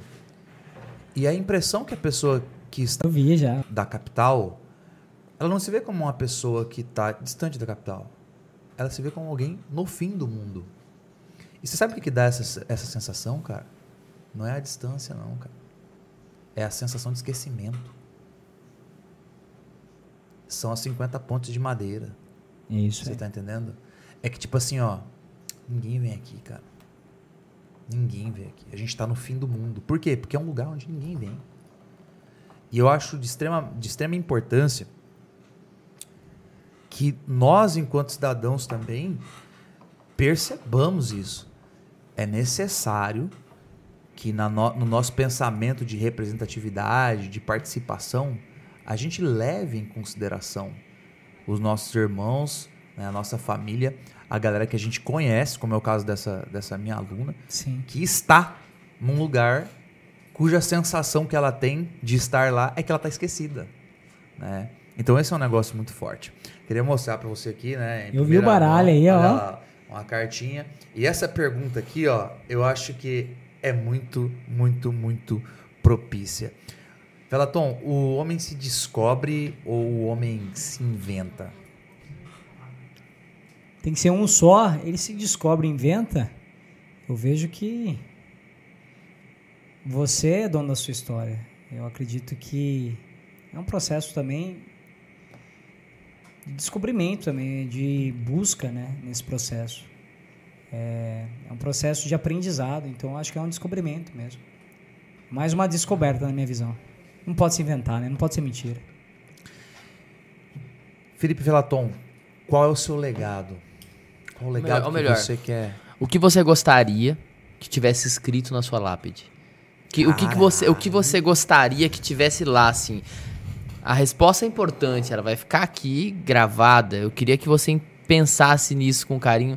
Que você gostaria que tivesse escrito lá? Ao som desse alarme, que eu não sei de onde tá vindo, né? Mas eu queria que você pensasse mesmo. E, e- Uma que- frase muito curta e que pra mim faz muito sentido. Fez a diferença na vida das pessoas. Fez a diferença. Pode ser uma pessoa, pode ser milhões. Se você consegue mudar uma vida, eu acredito que é um efeito como o efeito borboleta, né, que a gente vê no filme. Você pode impactar muita gente. Uma vida. E às vezes eu tenho essa sensação que as pessoas querem fazer grandes mudanças, mudar com grandes feitos. Acho que às vezes é fazer, às vezes, o simples, sabe? Eu sempre tive isso na- no meu sentimento. Porque eu quero pensar um projeto de habitação em escala. Então deixa eu fazer a primeira casa. Eu quero pensar em todas as praças de Cuiabá. Deixa eu ajudar a pensar uma praça. Ah, eu quero mudar o mundo. Deixa eu começar pela minha, pela minha casa. Então vejo isso. Felipe Velaton, essa daqui é, é pesado. Nós já falamos sobre heróis. Quem são os seus heróis? Primeiro, primeiro eu sinto que eu tive uma, uma criação cristã. Então, assim, a jornada de Jesus Cristo me, me inspira, né? Esse amor ágape, esse amor, esse amor doador. É, é algo que, de olhar para o próximo, de amar o próximo, é, talvez seja o ícone para mim de herói. Né? Talvez não é esse herói da Marvel que a gente vê, mas é um herói para mim que tem um significado espiritual. Eu acho interessante que uma das coisas que você falou aqui, né, é a respeito da vida, é que é um bem muito precioso, mas que nós entregaríamos por amor a uma outra vida. Eu acho que esse seu herói fez isso de uma maneira muito, muito simbólica. Você falou absurda, tudo. Ele deu a vida. Né? É, é exatamente isso. Eu acredito assim, é, é, a gente costuma falar aqui no podcast sobre o poder do encontro e que o encontro ele talvez seja, talvez seja uma das coisas mais emblemáticas da vida. É o encontro com o próximo, é o encontro com o seu legado, né? É o encontro consigo mesmo. E é uma caminhada muito grande e é uma caminhada que nem sempre é fácil. Eu acredito também que ter tido a oportunidade de estar aqui com você hoje, de encontrar ideias, de encontrar história, de discutir sobre ideias e histórias, foi um privilégio muito grande. É, para mim também. Eu ouvi certa vez o Cortella falar sobre algo. Eu ia falar aqui agora há pouco quando, quando a gente estava falando sobre a mente que se abre para uma ideia e etc. Eu me lembrei de um conto do. Um conto não, uh, um exemplo que o Cortella deu sobre o pão em cima da ponte. Você muito provavelmente já deve ter ouvido. Não vi. Né? Ele conta que uh, sobre uma ponte, duas pessoas sempre se cruzavam, cada uma delas trazendo um pão. Certa vez, eles decidiram trocar os pães. Um, eu tinha meu pão, dei meu pão para você, você tinha seu pão e me deu. Cada um foi para casa com um pão. Mas certa vez essas duas pessoas cruzando sobre essa ponte decidiram trocar ideias. E cada um foi para casa com duas ideias.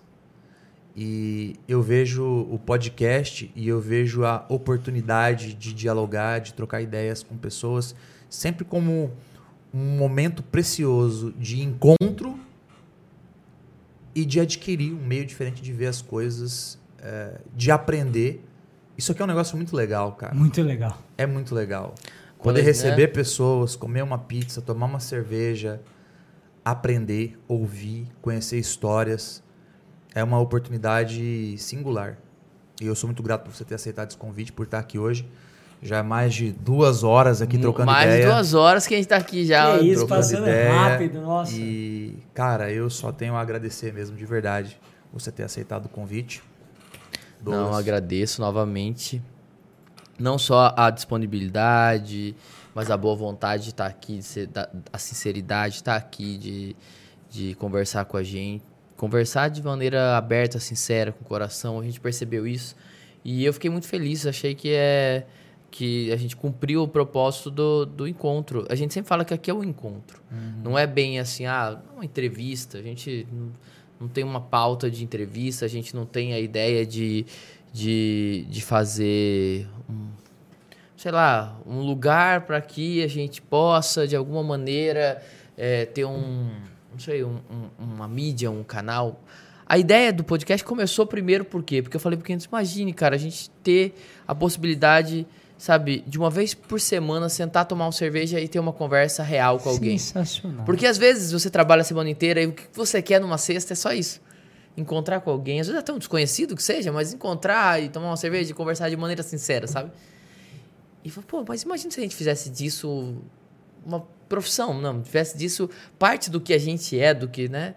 e fizesse isso com vontade, com o coração. E foi essa a ideia, essa a ideia desse podcast, né? Que a gente tenha isso de maneira oficial, esse encontro que às vezes até a alma da gente clama, né? De estar junto, poder conversar e, e de maneira sincera, franca e freestyle mesmo, né? Sem, sem grandes amarras. Sem roteiro, Sem né, cara? roteiro, Sem sem roteiro. roteiro. E realmente Fiquei- ele falou, ele falou, ele falou sobre, sobre é, você ter se colocado à disposição. E, e eu imagino, né, cara? Você tá é, se preparando para uma empreitada agora. Muito. E deu pra gente duas horas do seu tempo, numa Duas quinta-feira. horas e meia mais. Se colocou Hum. disponível. Então, muito obrigado, Felipe Velaton, por ter estado aqui hoje, por ter compartilhado tanto com a gente nesse período. E a gente espera, a gente espera, cara, poder retribuir isso pra você no momento, porque a gente acredita muito no poder do encontro. E a gente acredita que e a gente acredita que os encontros que a gente vai ter aqui, o com você, o com os próximos convidados, vão fazer pessoas quererem ver, quererem entender, quererem assistir, quererem ouvir o que as outras pessoas têm a dizer. Eu acho que isso é uma tendência, a gente está vivendo esse momento agora. E eu quero, no momento em que a gente tiver mais gente disposta a participar desse encontro com a gente, te chamar aqui de novo. Eu espero que já com seus objetivos realizados, eh, com seus projetos concretizados e com novas conquistas no porvir, com novas vontades e que a gente possa se encontrar no futuro. Obrigado demais, Felipe Velaton. Valeu, obrigado, Douglas, obrigado, Kenny, valeu. É, eu digo que eu não só dei duas horas e meia, eu recebi. E recebi muito. Não estou sentindo que eu estou aqui no estúdio. Essa mesa para mim não é uma mesa de escritório. Parece que eu estou na casa dos meus amigos. Parece que conheço vocês há anos. Parece que não é a cerveja porque a gente não bebeu muito, Não, né? Eu- nós meiamos Meiamos. duas cervejas aqui. é, tem então, assim, me sinto em casa porque é como se eu estivesse batendo um papo e aprendendo. Eu acho que a pandemia nos trouxe um sentimento de necessidade de conectividade real. Tá aqui com vocês aqui, pô, quando teu aluno mandou, Caio mandou a pergunta, pô, eu arrepiar, eu senti a pergunta, falar, pô, é uma necessidade dele, que bom que ele me lembra que isso é uma necessidade dele e que bom que eu tô em sintonia para saber que isso é importante. Que bom que eu tenho dois professores que quando eu fui vindo para cá, fui vindo, antes de vir, eu assisti vários vídeos de vocês e falo, nossa, quão, quanto esses caras me inspiram a estudar mais, a aprender mais, a continuar sendo saudosista e agradecendo os professores que passaram na minha vida, porque eu acho uma das profissões mais lindas do mundo é você ensinar alguém, é, é você deixar este legado, é uma missão e, e eu acho que isso acaba sendo, a conversa acaba sendo também essa troca. Então, não agradeça por eu estar dando tempo, porque eu recebi aqui uma troca nessa conversa e eu, sinceramente, eu explodi a mente aqui. Explodidamente. Que legal. Muito Legal. bom. Pra cima, rapaziada. Ficamos felizes. Tem uma coisa que a gente nunca, a gente nunca pede like, a gente nunca pede pra se inscrever, né, cara? A gente Se sempre inscreve no canal aí. Galera sempre vem, esquece, galera cara. assiste, a gente galera sempre sai. esquece. A gente Mas que eu não a esqueci porque eu coloquei aqui nos meus stories. Se inscrevam no canal, porque é o bate-papo. Se o segundo bate-papo, vocês estão nessa sintonia, nessa troca. Aqui o ambiente está quase uma casa. Com certeza os próximos, as próximas entrevistas aqui vão ser muito legais. Que seja assim, cara. E que pintem mais e mais oportunidades de encontros como essa.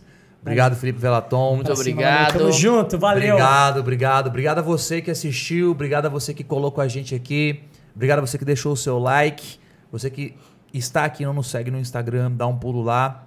E é isso daí. Gratidão, família. Obrigado aos nossos patrocinadores, né? A L Imports. Obrigado ao Wellington da Thunder Toys que lançou essa brabíssima aqui que em breve aqui, vai estar aqui, ó. disponível. Não, ele tá aqui, ele, ó. Olha lá ele, ó. Olha lá ele, ó. Olha lá. Esse é o cara. Dá uma baixada aí. Eu não sei se, não sei se ele tá aparecendo. Abaixa aí pra você alto. é. Rapaz, o Aí, cara- abaixa do lado do cara aí. Aí, ó. Aqui é a gangue dos cabeludos, é isso mesmo? É, É. Deixa eu crescer o é. cabelo aqui, o cabelo mais curto é o meu, cara. Como O assim? cara é um artista. O cara é um artista. Se liga aí, ó. Olha aí, os nossos convidados tiveram a, a possibilidade, a oportunidade de receber esse, esse brinde aí.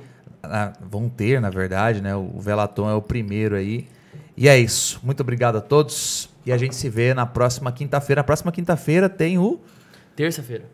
Terça-feira? Showmano tá aqui. O Didier. É, Hum, showmano Didier. que mora logo aí. E estará conosco trocando ideia. Gente fina demais. Cola com a gente. Muito obrigado. Valeu, família. Tchau. Valeu. Até o Tchau. próximo.